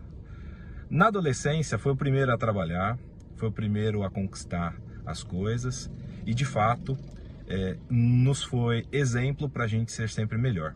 Na vida adulta, conheceu a esposa Elis, tiveram dois filhos, um excelente pai, um excelente marido, né? Inclusive é um exemplo para mim, agora que sou pai da Marcelinha, inclusive ela é sua afilhada. Falando de profissional, Fê, você me encoraja muito, sempre. Você quando toma algumas decisões, você vai profundo, você estuda, vai até o fim. Cara, 40 anos de amizade, resumidamente muito pouco, mas muito bom ter compartilhado tudo isso com você e que venha aos outros 40, 80 ou o que for mais. Forte abraço, irmão. Fica com Deus. Porra, mano. Onde vocês arrumaram isso, cara? Mano, nós é MacGyver, tio. Onde vocês arrumaram Nós é, isso, mano. irmão? O japonês preto aqui, o bagulho é louco, nós vai e caça, velho. E aí, mano? Caralho, mano. Quem é esse mano aí? Mano, ele falou, ele tava na minha festa de um ano. Meu Deus. Então, Difícil ter amigo assim hoje em dia, né? Não é difícil. cara, ele tava na minha festa de um ano. É, o apelido dele é Fofão, né? Desde muito pequeno. E a gente cresceu junto, cara. Então, assim, tem, é, é um cara que. Ele é meu padrinho de casamento, eu sou padrinho de casamento dele. É, ele é, cara, Lipão, a Marcelinha, a Duda. Então, assim, a gente brinca que a gente é, é- é irmão, a gente só não tem o mesmo sangue, mas, cara, grande parte dos momentos que eu que eu passei na minha vida, seja ele um momento feliz ou momentos tristes, momentos até diferentes e estranhos, é, é com ele que eu, que eu falava. Então, assim, a gente é muita aventura junto, sabe? É muita cumplicidade. É, é um Que cara legal. que. Cara, eu amo esse cara. Eu não, assim, eu amo esse cara. Ele é um. Ele é, é um exemplo, sabe? De pessoa, de profissional, de ser humano, de tudo. Então, Que massa. Caramba, porra, mano. Porra, onde vocês arrumam? Eu tento falar com esse, com esse puto, não consigo. Aí vocês, vocês, cara, vocês conseguiram fazer ele gravar um vídeo, irmão. Sério, ele não grava não? É difícil? Não, mano, Caraca, velho. caralho, mano. Mano, isso é vale ouro, porque uma pessoa de, que te conhece desde um ano de idade falar o que ele falou é, é o que a gente fala da prova do tempo, né? O tempo é a maior prova pra tudo. Então alguém que fala, te- tendo te visto com um ano de idade, falando o que ele falou, dá pra ver o, o, o ser humano que você é, cara. Caramba, eu não- depois você vai me contar como você faz essas coisas. Então vai, bora, mais um. Mais um. Ai, caralho. Para uma mãe falar de filho é muito tranquilo, né? Porque para para mãe, filho é cheiroso, né? Mas falar do Fernando é fácil. Fernando é uma pessoa assim de uma autoeficácia, uma assertividade, uma empatia. É, eu particularmente admiro bastante. E o Fernando, ele maximiza o aprendizado. É como se fosse um jogo infinito e onde o importante não é vencer, mas é se manter no jogo e se manter melhor, cada vez melhor. Esse é o Fernando. Amo. Que demais, mano. É, eu falei, fi. O, o, o, o Alisson, eu falei, "Ô, Alisson, só não conta essa parte, irmão. Caramba, Isso aqui é pra mano. você, mano. E aí? Cara, que viagem, né, mano? Mano, essa Medo. emo- essas emoções malucas, filho. É alegria, rachamos o bico, rimo, isso é ser humano. Cara, acho que minha mãe é. Acho que se tem uma pessoa que, que me ensinou, até talvez até sem ela saber, sobre a capacidade de se reinventar, é ela. Porque minha mãe é a única filha que fez faculdade dentro de 11 irmãos. Caramba. E ela sempre. Se tem uma coisa que nunca foi negociável, foi a questão de estudar. Então eu comecei a trabalhar com 13 anos Tá. e ela. pô, Quer, quer trabalhar, tudo bem, mas você não vai parar de estudar. Depois, em algum momento, ela, até por, por uma característica de, de eu ser autodidata tal, ela entendeu que é algo que para ela, na época, muito tempo atrás, era, ela valorizava, que era, puta, ser funcionário público, sabe, aquele rolê, ela viu que não era a minha vibe. Eu falei, não é isso que eu quero para mim. E aí ela super entendeu. Então, é, aí eu acabei indo para um outro, né, para um outro viés, para um outro caminho. É, mas ela, ao longo de todos os anos, ela me mostra é, o quão importante é se reinventar. Então, grande parte das decisões que eu tomo é, na minha vida, né, como o próprio Fofão falou né, ali, tem um quê de, de, de inspiração é, e da coragem né, que, ela, Que demais. que ela imprime. Tem outros irmãos? Eu tenho, tenho mais uma irmã, a Carol. É, então, é, isso, isso é uma parada, é uma parada maluca, porque às vezes é, eu acho que ele, esse ensinamento que os pais dão, é, eles dão sem saber que estão dando. É louco, né, mano? É então, isso mesmo. é, mas, e aí a gente aprende sem saber que está aprendendo. Exatamente. Então, ela, na jornada dela, fazendo as coisas dela, é, tem coisas que para ela tá certo, para mim não tá, e como sempre na Sim. vida, né? É, mas acho que a, a, a coragem de se reinventar e a questão de valores, sabe? Família, estudo, é, trabalho. Então, Que da hora. puta caramba. Aqui pode ser humano, tio. Porra. Que legal. Pô, cara, que vocês vocês conseguiram uma, umas proezas aí, hein? Não. Agora eu vi, eu lembro o dia que ela tava com esse lenço aí. Ah, é? Eu lembro, vocês aproveitaram um dia que eu não tava em É, casa. estra- é estrategista, mano. Estratégia. Estratégia, estratégia. Cara, Que ninja. é, Legal isso aí que você falou do- dos pais. Eles ensinam sem saber que estão ensinando e os filhos aprendem muitas vezes sem saber que tá aprendendo. E é louco porque assim, né, mano? A vida adulta, a vida é perfeita, né, mano? Os tempos das coisas. Você pega é, a vida adulta, acho que ela dá muito mais consciência pra nós sobre os nossos pais, sabe? Cara. Sobre o que a gente viveu. Porque a adolescência é aquele ápice de emoção, é a hora do confronto, é a hora das, de você, às vezes, querer raciocinar a partir do seu, da sua cosmovisão, e às vezes você quer confrontar até os pais e tal. Aí, beleza. Aí quando você chega na fase adulta, mano, começa a cair umas fichas. Tem hora que eu, eu caio umas fichas assim que eu falo, caraca, deixa eu mandar um, um obrigado aqui pro meu pai. Meu pai não entende nada, tá ligado? que meu pai nem mexe no WhatsApp direito, eu mando pra minha mãe. Aí eu falo, mãe, obrigado por tal coisa. Eu não entendi nada. Porque cai umas fichas, né, mano? Ouvindo assim. E, e, e no- o curso que eu fiz do Libar, é, um- um- uma das dinâmicas propostas era você mandar um áudio para alguém. Legal. Eu mandei para ela. Cara, eu demorei muito tempo para conseguir mandar o áudio Caramba. do que, que eu ia falar, estruturar. E a, a gente perde essa, É, essa sensibilidade, talvez. exato. A gente, Não é, não é. é A vida, o automático da vida, às vezes a gente. Cara, você falou a palavra mágica, automático. Às vezes a gente. é, às vezes a gente está em casa e em casa a gente está no automático. Exato. E aí, às vezes, quando a gente sai, a gente deixa de estar no automático. E aí eu vi uma frase, sabe essas que aparecem em Instagram, Facebook, esses dias aí, que, que sempre faz repe- repensar, né? Que é, quando vem uma visita, você serve a sua melhor louça, né? E aqui dentro de casa é o copo de requeijão.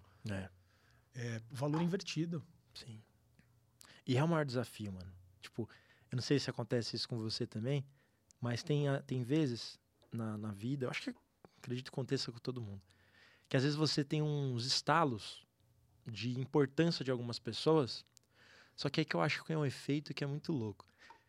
Às vezes, quando você tem esse estalo dessas pessoas, que você é preenchido por uma sensação de gratidão e tudo mais, às vezes é as, as pessoas que é mais difícil você conseguir externalizar isso.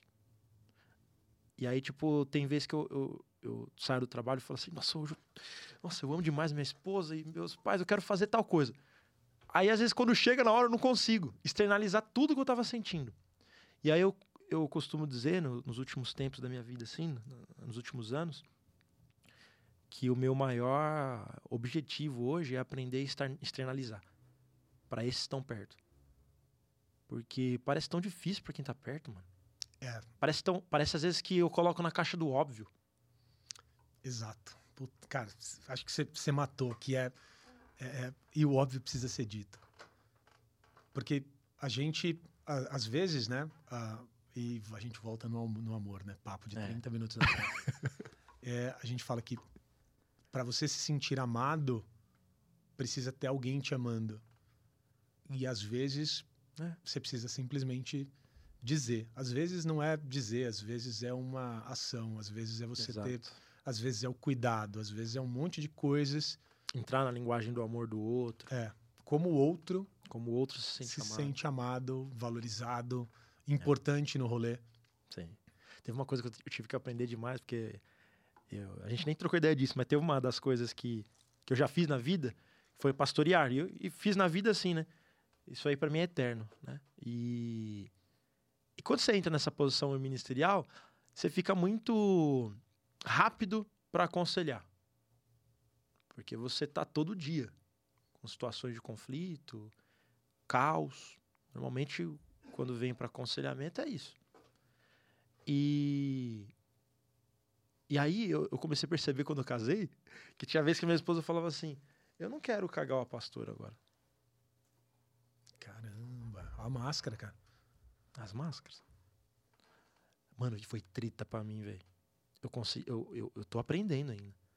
É, aprender que, mano, tem hora que ela só quer o marido. E o marido, às vezes, não é o que, o que vai aconselhar. Ela não quer a resposta de um milhão de reais. Às vezes ela só quer que você escute, cara. É muito louco. Aí tô nessa, nessa jornada.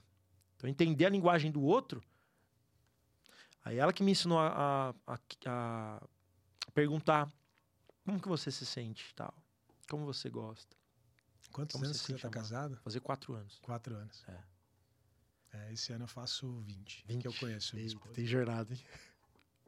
Mas é isso que você falou. Acho que você, você, você resumiu bem um pouco dessa, dessa questão da relação, que é ouvir o outro, mas principalmente da forma que o outro quer ser ouvido. É. Tem uma, tem uma chavinha, que não é só ouvir o outro, né? Sim, exatamente. Não, e aí é por isso que eu falo, voltando à, sua atividade hoje, é, é tão preciosa, mano, porque você está lidando com uma galera que tem dificuldade de ouvir de ser ouvida. Porque é um perfil mais analítico, um perfil mais é, racionalista. Aí isso é um ouvido pros caras. Tipo, da hora. Você é um ouvido ali num, num ambiente que às vezes não, não se fala disso, sabe? É. E, e foi muito louco. Eu tava no caminho vindo pra cá. Um amigo tinha me mandado uma mensagem ontem à noite. Já, já era, sei lá, 11 horas. Ele falou: Mano, você tem amanhã meia hora pra eu te fazer duas ou três perguntas? Legal. Aí eu. E, e é uma pessoa que eu trabalhei há muito tempo atrás, lá em Telecom, que eu já não tinha tanto contato. Aí eu mandei a mensagem pra ele, né? Antes de pegar a estrada, mandei. Cara, se você me ligar daqui meia hora, uma hora, eu vou estar na estrada, mas tá na Viva Voz, a gente consegue falar, né? Tranquilo aqui. Então, eu vim parte do caminho conversando, Conversando. com ele e ele falava, cara, tô fazendo isso na minha carreira, tô indo por esse caminho, tô indo pra lá, o que, que você acha? Eu falei, cara, vou te contar o que, que eu fiz e o que, que talvez eu faria. E, as, e o impacto de cada uma das escolhas. Perfeito. Foi um pouco desse papo ali, e, e é hora. isso. Que da hora. Uma pessoa extremamente analítica. Isso é uma outra coisa que eu já cravo aqui que eu admiro muito, admirei muito em você e, e vai ser uma coisa que eu vou sair daqui admirando bastante, que é, é, eu todos os dias quando eu penso em trazer alguém aqui, eu falo, Deus, prepara uma alguém não absoluto, que não é absolutista, sabe? Porque hoje no mundo da lacração, Ah, é tipo assim, é, é isso e ponto. Né? E você já e você falou desde o começo, tipo, é a minha história, e eu não quero. E isso aí me gravou pra mim. Eu não quero nem que ela seja inspiração. Tipo, isso é muito da hora, mano. É, porque eu, eu, eu, eu me acho tão. é, não, não é pequeno, talvez a menor palavra, mas se, quando a gente olha para o todo, Sim, tem uma Né? complexidade. é, eu, eu sou uma, uma peça tão pequena no quebra-cabeça que, longe de querer que alguém siga o meu caminho ou os meus passos. Não. Perfeito. Se eu servir para que a pessoa reflita Isso. sobre algo que ela está fazendo certo ou errado, minha missão está cumprida. E aí eu, eu sempre falo nas palestras, né, quando, e nas trocas em geral, é, eu sempre deixo um pouquinho de mim para levar um pouquinho do outro, Da hora. É isso. porque é- essa é a sacada. É. né? É, é tipo, como que a gente cresce junto? Né? Então a gente está aqui trocando. Você me pergunta, você conta um pouco da sua história e a gente troca. E é um É aprendizado. isso. É um Demais. aprendizado. Ser humano é, é coletivo, né, mano? É muito louco. É, não existe ser humano indivíduo. Até porque, se não existisse lá atrás mais de um ser humano, eu nunca saberia que eu sou humano. Porque eu sei através da linguagem que o outro me fala. Isso vai dando significado para a humanidade. É isso, inclusive, que nos difere de qualquer outra espécie, Sim. que é a capacidade de dar significado. Tipo, um, um cachorro, quando eu, eu faço algo ruim para ele, ele não consegue construir significado. É, Uma vez tem uma, uma pessoa que veio aqui, ela explicou isso, uma neurocientista, foi maravilhoso. Que ela falou: o amor precisa de significado. E o ser humano é a única figura, é a única espécie que ela consegue significar os atos. Então, um cachorro, ele, ele olha algo bom ou algo ruim como algo bom ou como algo ruim.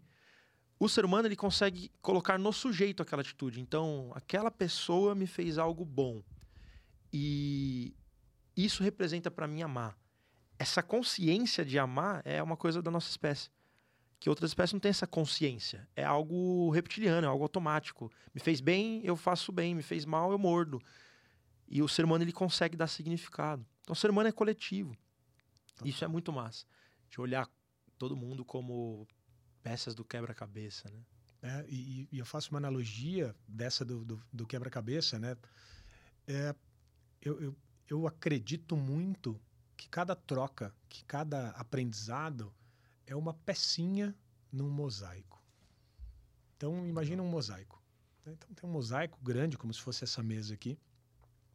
Então, aqui eu tenho uma parte de conhecimento que está aqui.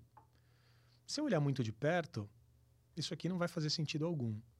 Se eu olhar de longe e não tiver grandes peças ao redor, também não faz algum sentido. Mas a partir do momento que você começa a criar conexões, criar laços Legal, e adquirir mais trocas, conhecimentos, isso aqui começa a formar uma figura legal, legal. que ao longo do tempo a gente chama de vida. Da hora. E a sacada é, infelizmente, isso aqui só fica perto de ser completo quando a gente está muito perto de ir embora. É. E a gente nunca para para se dissociar ou se distanciar do nosso próprio mosaico para olhar o que, que a gente aprendeu. É verdade. Para a gente olhar e falar assim: O que, que já foi montado até agora, né? o que, que eu já montei?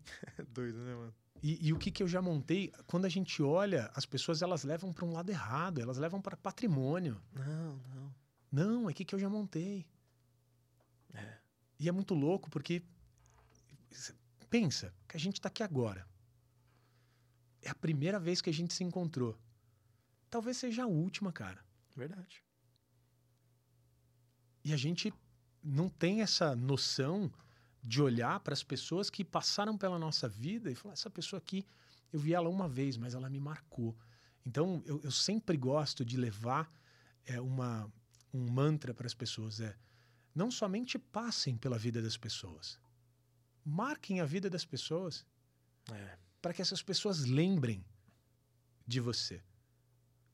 Que é esse rolê, para você olhar para trás e falar assim: olha que maluco, eu tive uma tarde topzera, onde a gente trocou, a gente conversou, a gente aprendeu, a gente levou uma mensagem legal para as pessoas e pode ser que a gente nunca mais se encontre. É verdade. E pode ser, né, dadas as nossas conexões em comuns, Claro. que daqui a dois dias a gente esteja falando de uma parceria virar sócio, um negócio. A gente está fazendo um mundo maluco da, da conexão. Então, é muito louco olhar o nosso mosaico, o nosso quebra-cabeça de um jeito diferente, que é o que, que eu já construí, sabe? E, e é, é, um- é uma nostalgia maluca, Papo assim. bom, hein, mano? Meu Deus. É Vamos ver mais uma pessoa que você marcou a vida aí. Vamos Ai, ver. Jesus, Maria José. Vamos mais uma que você marcou a vida. Oi, Fernando, bom dia. Aqui é sua avó, que te ama muito, que tem muito orgulho de você, de você ser um homem carinhoso, amoroso, responsável. A avó, com 88 anos, ainda fazer muito brigadeirão para você. Muitos beijos, te amo muito. Fica com Deus. Ela não gosta de tirar foto, cara. Bonitinha, cara. Os brigadeirão aí. Cara, ela me falou uma parada que eu tenho um slide na palestra só dela. Sério? Ela falou: Você tá com dúvida? Segue seu coração. Nossa. E foi ela que me, me ensinou isso. Então é esse rolê. Você fala assim, cara, não sei se eu faço uma coisa, se eu faço outra. Vai pelo coração, mano. Pelo coração você não vai se arrepender. Que massa. É, mano, eu. Eu fico, às vezes, eu vejo as vozes, avó assim. Que eu, pe- eu perdi minha avó em janeiro. Caramba. Eu falo que foi assim, a, a- a- Eu não tinha perdido ainda alguém tão próximo assim, sabe? É a primeira que. Sabe aquela. Não sei se você já passou por algum luto de perto, né? E, e eu não tinha experimentado ainda essa coisa de alguém que você perde, que é aquele alguém que do nada você se vê chorando. Aí você tem que ir pra algum canto, você lembrou e tal. E minha avó foi a primeira. Porque eu não tinha ti- ainda tido essa, né? Uma das experiências que a vida pro- propõe pra gente. E, cara, que loucura, mano. E como que é, me deu mais. É o que você falou, cara. Você falou assim: o mosaico, felizmente ou infelizmente, você começa a ter mais noção dele, mais próximo de partir, de ir.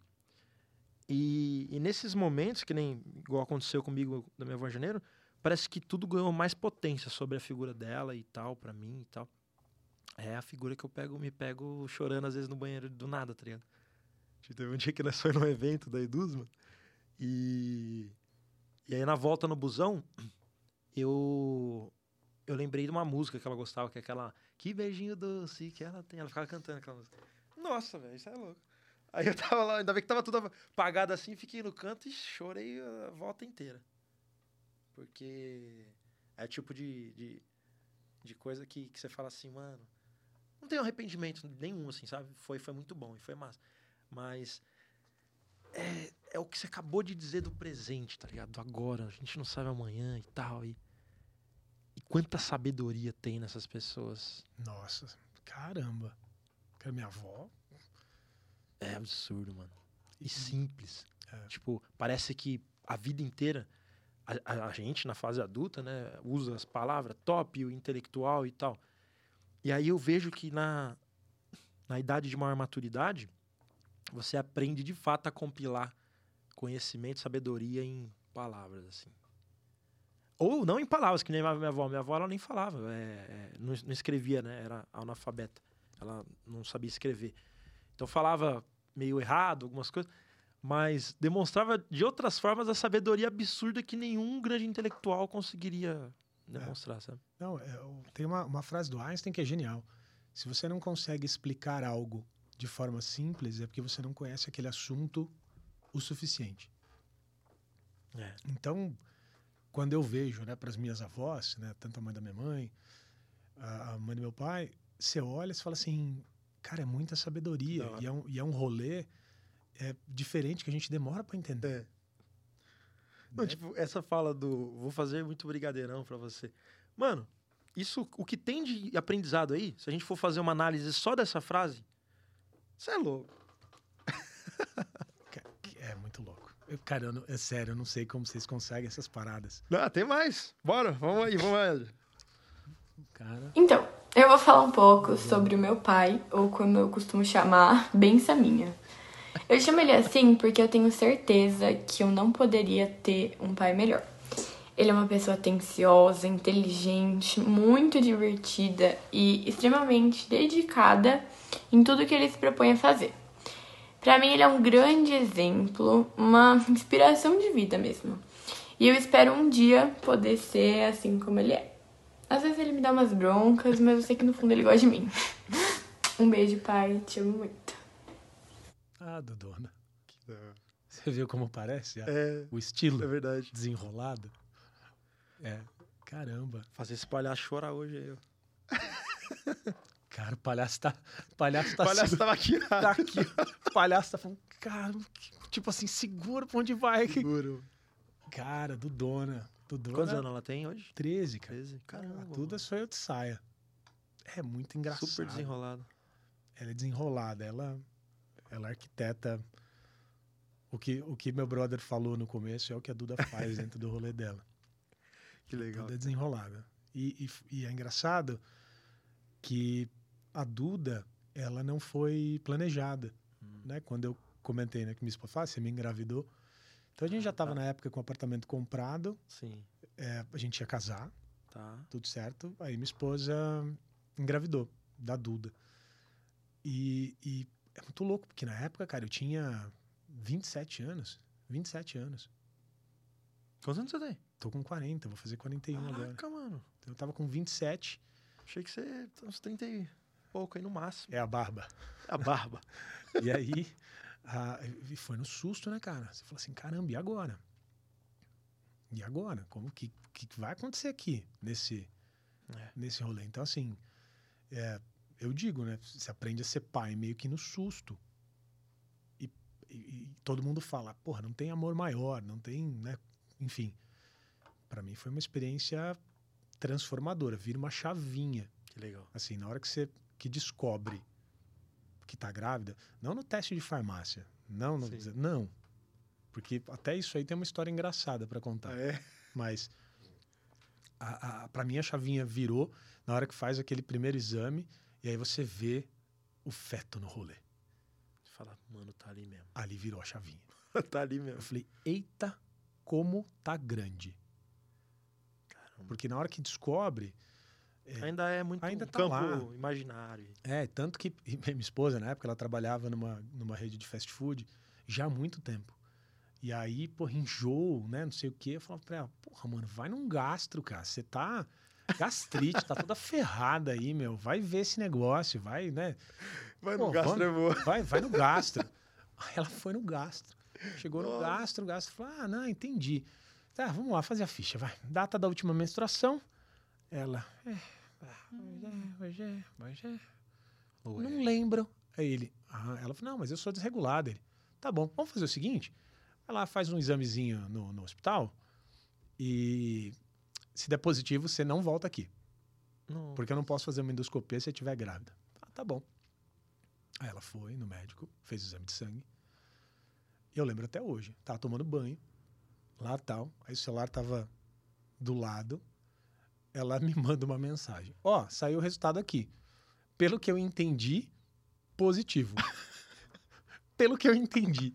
Pelo que eu entendi. Aí Como eu- assim, pelo que Como eu entendi. E, ela é- e, e minha esposa, ela, ela gosta de, de tirar, sabe assim? Ela é Sim, fanfarrona. sim. Aí eu falei, ah, tá me zoando, meu. Porra. Aí, eu, como assim? Manda uma foto. Aí mandou. Celular na época, né? Mandava MMS. Era outro nome, iPhone, esse bagulho não existia.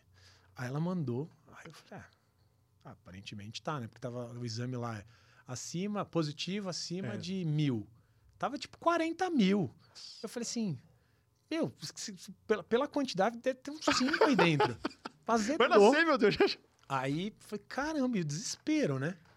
Aí, pô, beleza, aí fui, que a gente contou, né? Cada um. eh, Foi engraçado, porque ela contou para os pais dela, eu contei para minha mãe. Minha minha mãe tava na, na cozinha fazendo palavra cruzada.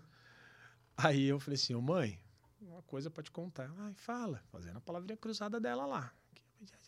Tá lá. Ela falei assim, você é, vai ser avó. Aí ela, Elisângela tá grávida? Eu falei, não, eu. Eu tô grávida. Aí o negócio. Aí foi, mas assim, foi uma história engraçada, mas a chavinha virou na hora que fez o primeiro exame lá, outra vaginal, na hora que É. fez, apareceu. Falei, nossa, como tá grande. E aí vem um alívio. Só tem um. É muito louco isso. Vamos ver o outro que vem Vamos ver. depois. Vamos ver o outro. Bora lá. Então, hoje eu vou falar aqui um pouquinho do meu pai, né? Que é uma pessoa marcante da minha vida, né? Que eu amo muito. Ao decorrer do, do tempo, de ao longo dos anos que eu vivi com ele, que é uma pessoa que eu amo muito. Tipo, admiro. Quando eu crescer, eu sempre, tipo, vou admirar o trabalho dele, né? As conquistas que ele fez pra, com a nossa família. Tipo, ajudando a cada coisa que ele fez por nós. Então é isso. Eu te amo, pai. Caramba. Porra, Lipão, cara. Cara, ele, ele pintou esse cabelo ontem, anteontem. Aí já, já tá perto de saber quando foi, então. Cara, ele pintou o cabelo ontem, anteontem. Ah, o Lipão, cara. O Lipão me ensina todo dia. Acho que todos eles de- né, têm alguma característica, mas o Lipão, ele, ele, ele me ensina todo dia ele- e ele me faz refletir muito. Porque ele, ele tem é, o, o TDAH, né? Quando a gente Sim. pensa em TDAH, TDAH tem uma questão de recompensa de curto prazo muito rápida. Né? E eu tava trocando áudio com ele enquanto eu vinha para cá. E ele, pai, me compra um jogo. Ele queria um jogo do, lá do, do videogame dele. Eu falei, Fê, é, mas eu acabei de comprar um jogo para você. Ah, mas é que esse não funcionou, eu quero comprar um outro jogo. E aí eu vinha, na, sabe, de falar assim, cara, é, eu, por um lado, não teria problema nenhum em comprar o jogo para ele. Por outro, ele precisa entender, porque eu conheço o mecanismo químico dele, que ele vai comprar, porque a recompensa dele está na compra, Hum. não no jogar. Sim, é a novidade. É, e aí eu tenho um, um desafio de aprender a lidar com ele, porque ele pensa de um jeito muito diferente. né? Então a ideia do hiperfoco, Sim. é a questão de, de coisas rotineiras, de não estudar. Às vezes eu tô falando com ele, ele tá viajando, ele tá em outro planeta, no planeta dele. A gente teve uma, uma- um episódio, foi o, faz quatro anteriores. E foi, foi no, na Semana do Dia das Crianças. Aí eu fiz um especial de Dia das Crianças sobre TDAH infantil. Cara, foi surreal. Porque é, é, é a, a psicóloga, ela até falou assim, é, ela é a, a síndrome dos exageros. Então, ou é a dificuldade de concentração, ou é o hiperfoco. Quando gosta, hiperfoco. Senão, é, então é, é, é extremos toda hora, né? É, e é, é isso. É isso dentro de cinco minutos. É isso dentro de uma conversa. De você olhar e ele tá agora aqui comigo olhando uma coisa que ele gosta muito. De repente passa uma mosca. Aí ele... Tensão já foi. Então o, o- eu achei que eu sabia ser pai, né, com a Duda, mas o Lipão ele veio para mostrar uma que outra não. escola totalmente diferente. É, e, e é aquilo, né, cara? É, é, é Deus te mostrando coisas que às vezes você não sabe por quê. Mas é uma coisa que você vai, você convive, você vive com aquilo. É, e é muito louco É. de você olhar e falar assim, cara, como esse carinha me ensina todo dia. Então ele me ensina a jogar videogame, mas é, ele me ensina a, a refletir como ser um pai melhor. E eu acho que é, hoje eu te diria que esse é o meu principal desafio. É, porque, cara, como ser um profissional melhor? Tipo, já sabe, passei dessa fase. Sim, sim. Que eu acho que né, depois de um tempo de carreira, Claro. você começa. é, E o ser melhor tem uma outra tem uma parada que é, puta, profissionalmente, ah, vou ser melhor porque o outro tem que achar que você é melhor. Cara, não tem nada a ver com isso. É, é- o que, que é suficientemente bom para você? Então, a, a minha decisão né, de sair de onde eu estava foi para ter mais tempo de qualidade né, com os meus. E, e hoje meu desafio é, cara, como como eu sou um, um- como eu posso ser um pai melhor, um marido melhor, um filho melhor. É. E, e- e isso, parte disso, né, vem do reconhecimento das nossas falhas. Sim. né? Como que você precisa fazer, qual que é o, qual que é o game. Então, Você vai tirar de letra. é louco isso aí, certeza. Tem. Fora que a gente até falou aqui, né, que os grandes gênios, mano, a grande parte deles tinham, né, TDAH. É, a, Eu gente falei até, isso pra minha esposa. a gente até fez o. Teve um corte do, do episódio que foi bem legal, que a gente fez uma analogia, porque é bem legal a, a Paula, que foi do, do que a gente conversou, que ela falou assim: já é um tema delicado, complexo para lidar. Então vamos deixar ele pelo menos um pouco mais leve, né? Então ela, ela fala de uma forma bem legal, assim. E aí a gente fez uma analogia aos X-Men. Que é tipo como se fosse grandes talentos. E aí a função, né? Principalmente das figuras do- dos pais, é ser o Xavier. É fazer ele ser usado da forma certa. Então, tipo, Ciclope, se você ficar com o olho aberto, vai dar problema o dia inteiro, mas vamos canalizar do jeito certo e tal. Então você tem um tesouro aí. E eu sei que eu falo não romantizando, porque eu sei que imagino, não sei, eu imagino, que eu não sei. Mas eu imagino que deva ser muito complexo. Mas você vai. vai... É, é desafiador, mas é, é, uma, é uma parada que você aprende. É. Tipo, por exemplo, Lipão não gosta de inglês. Estudar para ele, uma rotina de estudo de inglês, em geral, estudo em geral, é complexo. Então, teve um dia que ele estava estudando, eu não ia, e aí eu me vi estudando de forma lúdica com ele. A gente estava fazendo uma batalha para ele entender e, e, criando as associações, porque esse é o jeitinho dele de Sim. aprender. E, e, a gente também tem que aprender. Ele deu uma resposta para minha esposa recentemente que foi engraçada. É, tinha que estudar. Falou, Fê, a gente tem que estudar, você tem prova, tá, não sei o quê. Aí ele virou e falou assim: Mamãe, não vou precisar fazer isso, porque eu presto atenção na porra da aula. Mas eu cresci Sim. aprendendo que eu estudava e meu pai vinha lá fazer, né? Ele falava, vou tomar. Então ele vinha, perguntava, eu tinha que responder. Então, por muito tempo eu estudava dessa maneira. Sim.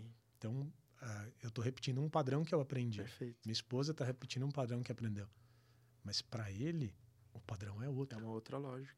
E a gente tem que saber lidar, aceitar e se adaptar para pegar qual é o superpoder do Lipão? Exato. E aí tem, tem esse rolê, é desafiador. Adorei a analogia do X-Men porque é um pouco disso.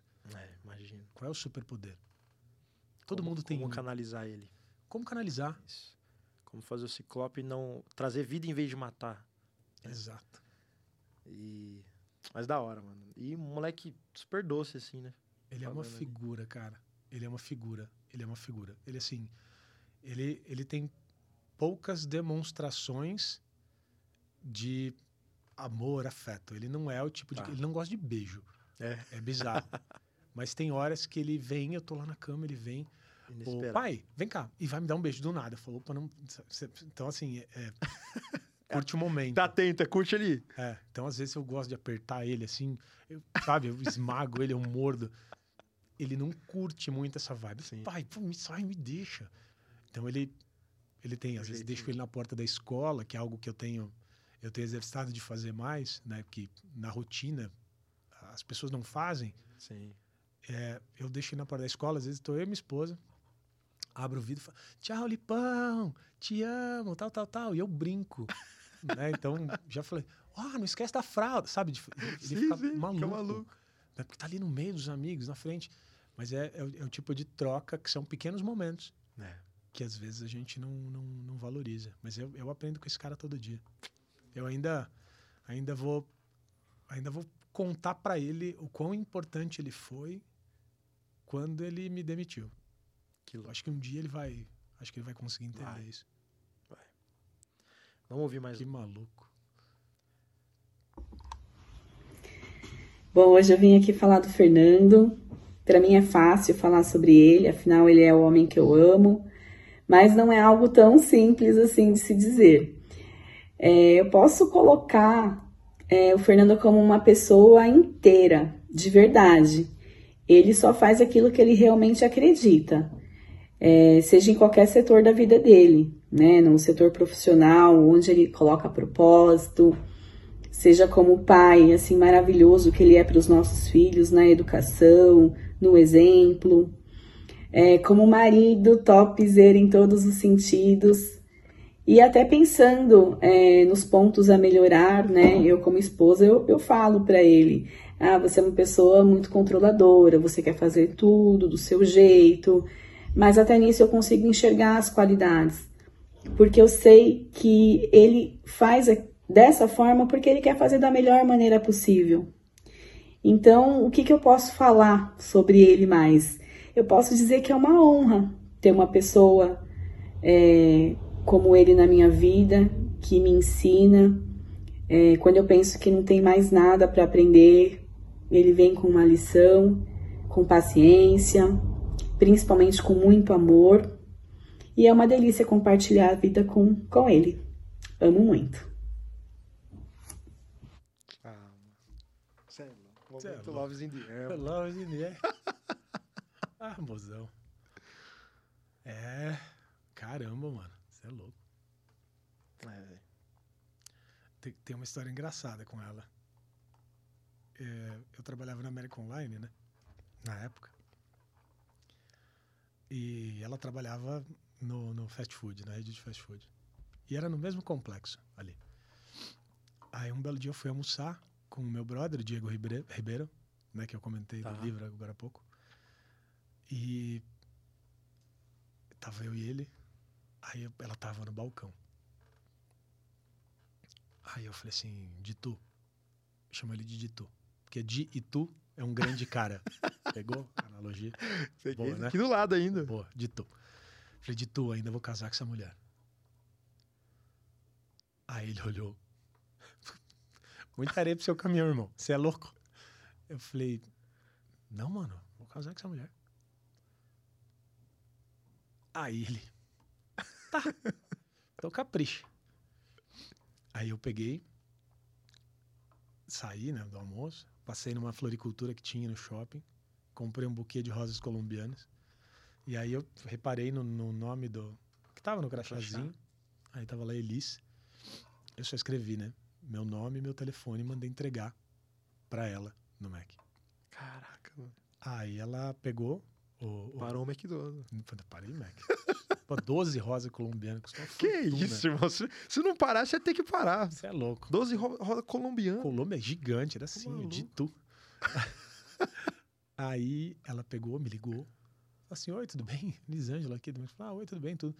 Ela falou assim, é, é, recebi as flores, assim, mas não sei se era pra mim. Eu falei, bom, acho que era. Ela falou, é porque tem outra Lisângela na, na loja. Eu falei, fudeu. Nossa.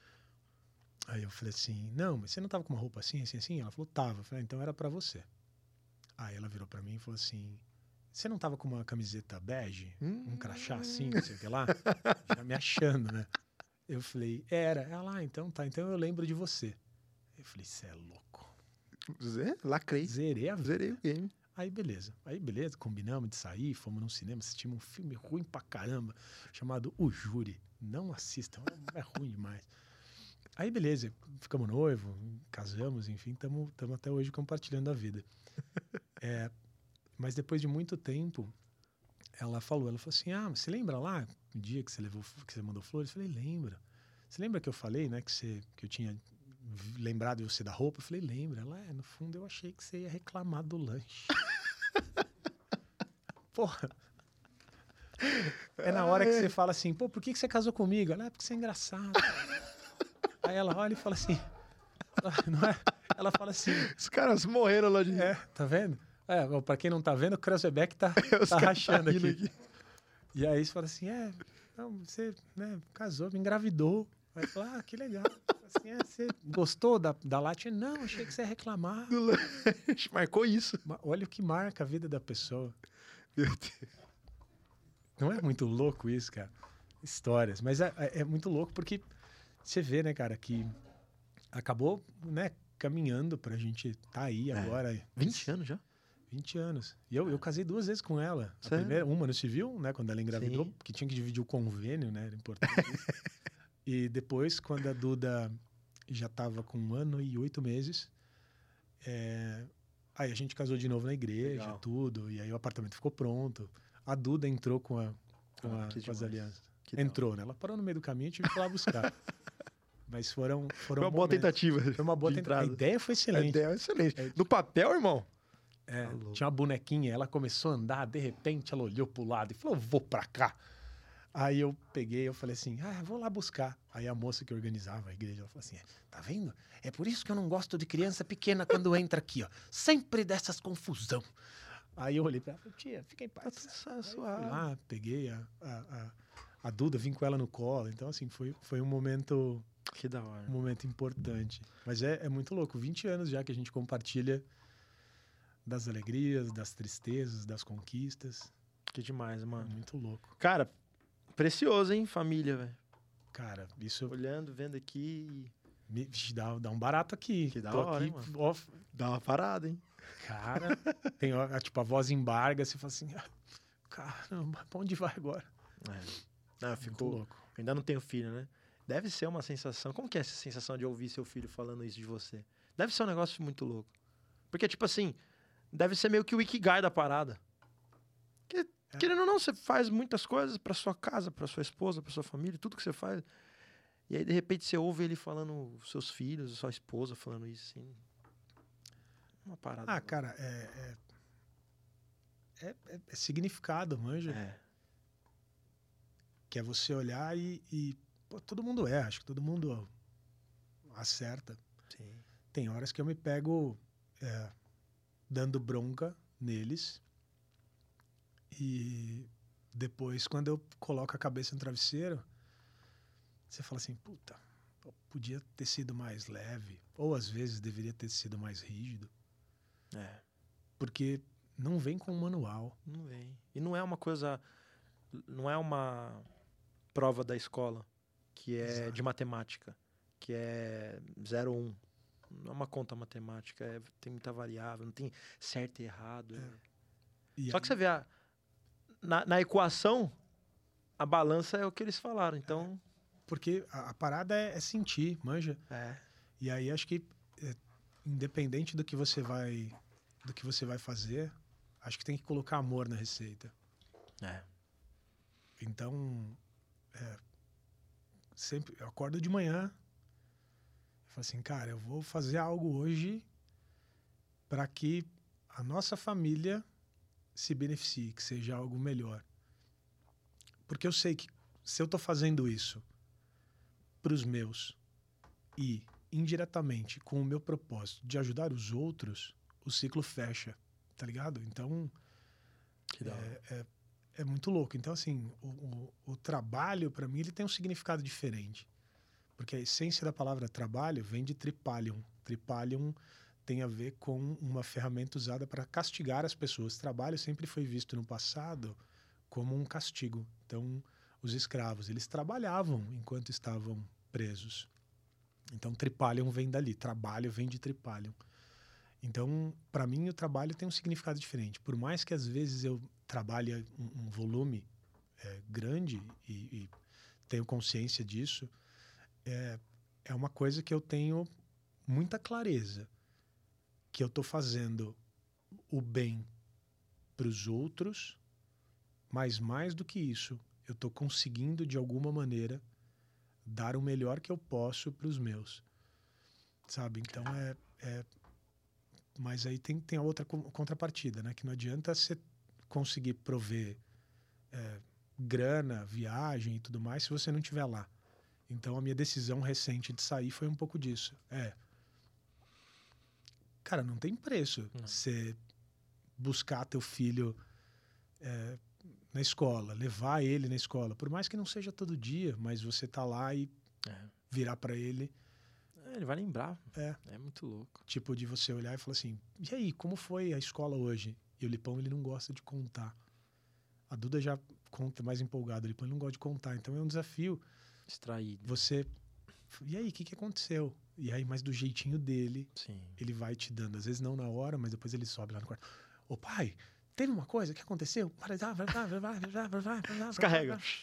Aí eu falo, Fê, entendi, mas vamos, vamos devagar agora. E aí você vai ligando, mas é, é, o momento presente é, é algo que vale. E aí é, aquele, é aquela regra. Chega um determinado horário em casa, eu jogo meu, eu coloco meu celular virado na mesa, assim, eu largo lá. Meu Legal, celular vive irmão. no silencioso. Legal, irmão, isso aí. Eu deixo lá. Tem hora que, óbvio, ah, puta, tem que resolver alguma coisa, mas deixa lá, Da hora. manja. É que é. Tem hora. é, ele não quer. Não é o que ele vai brincar, é com quem, né, mano? É, é, esteja Esteja ali, né? esteja ali. Isso, isso para mim é um desafio, que é cansado, É. com um monte de coisa na cabeça. Você viu? A, a, a Elisângela falou, pô, ele gosta de controlar tudo. Cara, é, tem coisas que eu falo, puta, isso aqui para mim faz sentido, tem outras que, que não, mas é, eu me vejo um pouco assim, às vezes com a cabeça cheia, um monte de coisa e falhando no básico, manja. Então, essa. Mas isso que pra mim é a beleza da parada. É. E, e acho que o reconhecer é, o primeiro passo para você mudar. É belo, tipo. da hora, você vê ela, a- a- ela falando. Ela falou, e na sequência, ela falou algo que é o que eu sempre tento avaliar de tudo: é intenção. Aí, tipo, na sequência ela já falou, mas eu sei. É. Que é a intenção, que é o porquê. Isso é muito louco, cara. É belo, isso é relação, é o que eu falei, minhas dificuldades no começo também, vixe. Até eu entendendo as intenções. No começo, eu e minha esposa, a gente tem um, um contexto grande, assim, mas começo de relacionamento tem uma grande chance de você começar a competir um com o outro, sabe? Total. E aí eu falei, cara, mas a gente tá competindo, cara, não pode. A gente tem que ser um escada pro outro, sabe? Se um tem um talento e o outro é totalmente diferente de mim, eu não tenho que desvalidar o talento, eu tenho que elevar o talento e eu aprendo com ele. E a gente tá. Então é, é belo, isso é belo, isso é ser humano pra mim. É, ó, isso aqui tá um- é um aprendizado com isso. Que é o que você falou da escada. Não, isso daí você se prepara que eu vou grudar nisso aí. Acabando aqui, eu já quero saber a jornada que eu vou. É, a escada, a escada, o, o palhaço, se você reparar, é, sempre tem, né, na- tecnicamente, né, os palhaços, um deles é chamado de Branco, o outro de Augusto, né, historicamente. Não são os dois personagens.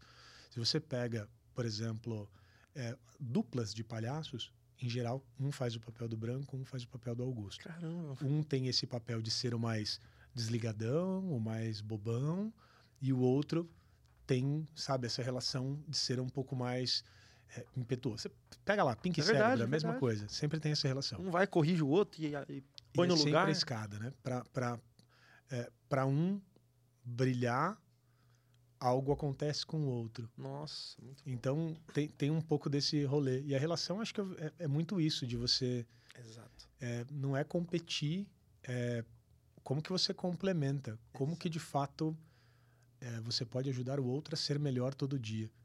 Isso. E é um mega exercício, isso é, é complexo porque a gente volta para automático.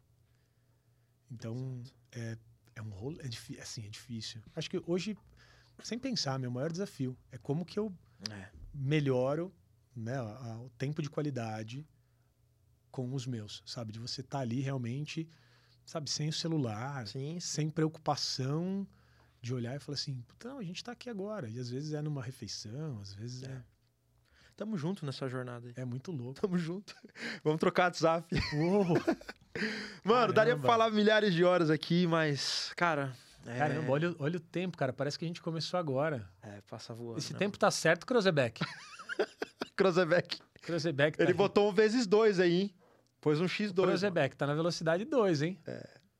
Mas, mano, curtiu? Pô, demais, irmão. Conta que com. foi isso? Esse, Conta com. esse final aí, depois aqui no bastidor, você vai me contar como que você conseguiu esse rolê. Vou sair daqui, vou fazer umas ligações. Assim, pessoal, a gente não combinou cumplicidade? Ninguém me contou esse rolê? Pegar de surpresa. Não, mano. mas, cara, ontem, eu- ontem eu peguei um negócio que é, foi um ato falho da minha esposa, eu acho, mas alguma coisa lá. Eu não lembro qual era o contexto, mas eu entrei no quarto, ela tava ali, ela mandou pra. Era pra minha filha, mas ela mandou pra mim. Não sei o que lá, 17 segundos. Ah, quase. Aí eu falei, o que, que é isso? Ela falou, não, nada, apagou. aí eu falei, era pra Duda. Eu falei, "Mas, e daí? E aí, eu sou o investigador do rolê. Aí eu saí, desci, minha filha tava na cozinha. Eu falei, ô Dudão. Falou, fala, pai. Mamãe te mandou um negócio, 17 segundos. Meteu o CSI, mano. O que, que é isso? Aí ela, 17 segundos? Eu falei, abre o WhatsApp aí. Tem mensagem da mamãe, 17 segundos. Aí ela desconversou. Aí eu fui pegar sorvete, porque on- ontem me. Sabe? Você falou assim: eu preciso de um sorvete? Com- comprei um pote de um quilo e meio, um litro e meio, grandão. Eu tava me divertindo com aquilo. Aí ela subiu pro quarto. Aí eu fechou a porta. Estão tricotando essas duas. Qual é a resenha? Passa a fita, Tá irmão. boa. Passa a fita. Voltei, Eduardo abre a porta a cara lavada. Oi, pai. que negócio dos 17 segundos? Ah, 17 segundos? Mudaram de assunto e eu desbaratinei. Eu com meu sorvete. Ai, devia ter a ver com isso aqui, ó. É, devia ter. Devia Vai ter DR hoje. Vai ter aí. DR, irmão. Vai ter Família. DR. Família, papai Prepara. tá chegando, velho. Meu mano, cara, pra gente encerrar, é, traz um recado pra galera. Eu sei que foi um mix, mix de emoções aqui, mas traz um recado pra galera nesse, nessa fase de transi- transição, meio perdido, que eu faço. Acho que tudo que a gente conversou aqui é um baita é, papo sobre todas essas transições, mas dá um- uma mensagem para essa, essa pessoa agora que está em casa, em conflito com ele mesmo, com outro, com o que fazer. Manda aí um salve. Tem, tem uma, acho que é parada importante, né? E aí é um aprendizado da minha avó, né? Você tá na dúvida entre fazer uma coisa ou fazer outra? Segue seu coração, porque tem mais chance, né, disso aqui dar certo. E quando a gente leva isso para o mundo profissional, é, na- nas mentorias, nas trocas que eu tenho, eu vejo muitas pessoas preocupadas com o onde e não com o que. As pessoas falam assim, ah, que eu pergunto para as pessoas, qual que é o seu sonho? Qual que é o seu próximo passo de carreira? Aí as pessoas viram e falam assim, ah, eu quero trabalhar na empresa tal. Quero trabalhar na empresa tal. Aí eu falo, por quê?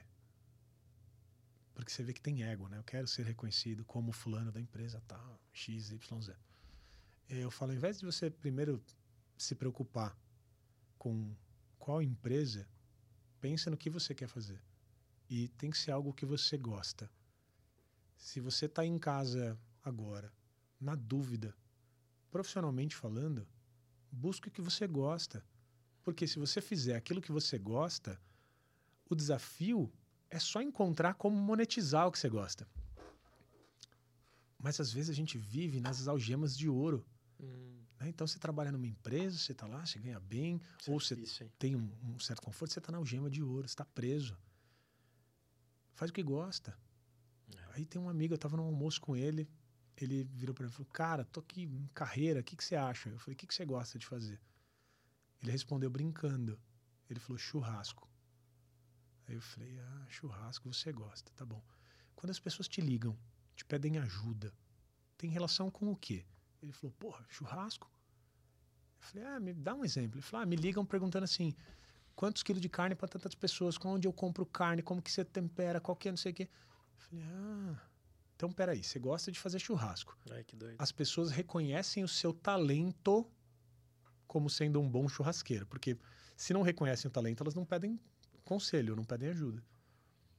O desafio é como eu ganho dinheiro com churrasco. Perfeito. Fiz uma lista com ele, 10 itens. Possibilidades ali e tal. Se você fizer isso, se você fizer aquilo. Cara, não vai dar errado. Por quê?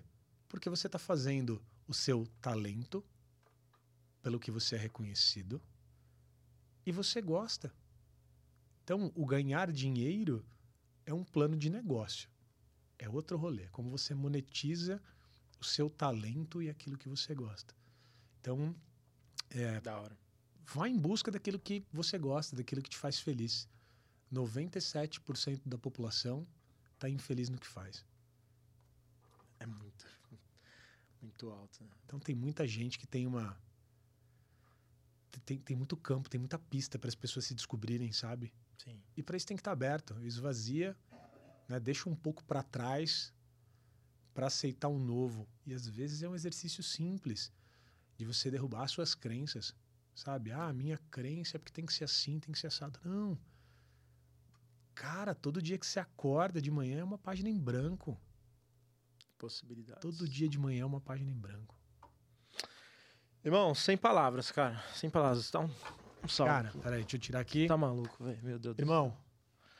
Sem palavras. pra ti. Ah, não. Zoa não, velho. Porra, aqui, ó, pra você. Meu Deus, velho. Pra você lembrar desse nosso. Desse nosso Caraca. papo. Vou, vou fazer muito bom uso, prometo. Esse aí é. Esse é. Eu tenho alguns especiais Caraca. que eu nunca uso e eu trago para conversas, para trocas, para as pessoas que realmente é, entendem e veem o valor dessa máscara. Então, é, eu, eu pra eu percebi, irmão. eu percebi no teu olhar que você viu valor nisso aqui, Sim. que você entendeu o poder que a menor máscara do mundo tem na vida das pessoas, o poder de transformação que isso tem. Então, que isso aqui não seja somente um símbolo do nosso papo, mas que seja uma ferramenta para que você possa continuar sendo melhor todos os dias. Isso aqui, caramba, eita aqui, isso aqui não tem explicação. É difícil você ver valor nas pessoas que querem levar a palavra da nossa essência, que é ser humano, cara. A gente é humano. Na simplicidade, com os acertos e com os erros, somos simplesmente humanos. Você tá de parabéns, irmão. Caraca. Aprendi muito contigo hoje. Meu Deus, velho. E depois você Que me vai- conta como você fez isso com as pessoas. Não só vai, vai ficar aqui também, ó. Aí, os episódios para como memória, mas é, ou era para não era para você me surpreender não, mano. Como Ah, assim? Você, você acha? A gente sempre aqui dá um, né? A gente sempre guarda. Cara, sensacional, sensacional. Isso aqui ficou é, graças a Deus que vai ficar é, Eternizado. eternizado também, porque daqui a um- alguns tempos, alguns dias, alguns meses aí, que eu acho que vai ser rápido. Você vai ver eu, eu mandando mensagem pra você falando assim, mano, lembra aquele papo lá, tal? Aconteceu isso, tal, me ajudou nisso, tal. Eu, você é louco. Sensacional. As Agradeço fichas vão demais. caindo, vai digerindo aos poucos. Vai. E conta comigo, mano. Conta com esse Tamo espaço junto, irmão. esse espaço aqui, o Pode Ser Humano. né? É, Enfim, eu acho que tem. Foi uma conexão preciosa. Porra, Preciosa. não é por acaso, irmão. Vou de novo, porque o Alisson ele é, é filha da mãe nessas coisas, ele sempre Ele faz é umas bom conexão. Eu vou de novo mandar um salve pra ele e falar, mano. Vou ter que colar em São Roque aí de novo. Quando você for, me avisa, eu venho junto. Vamos. Aí vamos lá junto, numa, vamos Bora. resenhar lá com ele. Vamos, vamos sim. Parabéns pela família. Obrigado. especial por todos e pelo que você está carregando, pelo que você está levando. Só agradecer, irmão. E que, que todo mundo que sentou com a gente aqui na cadeira, estiver ouvindo isso em qualquer plataforma, que é, ouça com atenção. Que tem, teve muito tesouro aqui. Muito. Que bom, feliz demais por poder compartilhar. Tamo- Deixar um pouquinho de mim, um pouquinho de você, para todo mundo que está nos ouvindo. E a gente leva um pouco um do outro. Com certeza. Top demais. Gente, para encerrar aqui, que a gente sempre fala com vocês, e hoje eu acho que essa frase vai ter um significado diferente, que é lembrar você que aqui pode ser humano. Tamo junto, gente. Valeu, até o próximo É episódio. Obrigado, pessoal. Amei estar aqui com vocês. Coraçãozinho para todo mundo que apareceu. Vocês são fera demais. Tamo Arrebentaram. Obrigado, irmão. Valeu, gente. Um abraço. Valeu, Cruzebeck.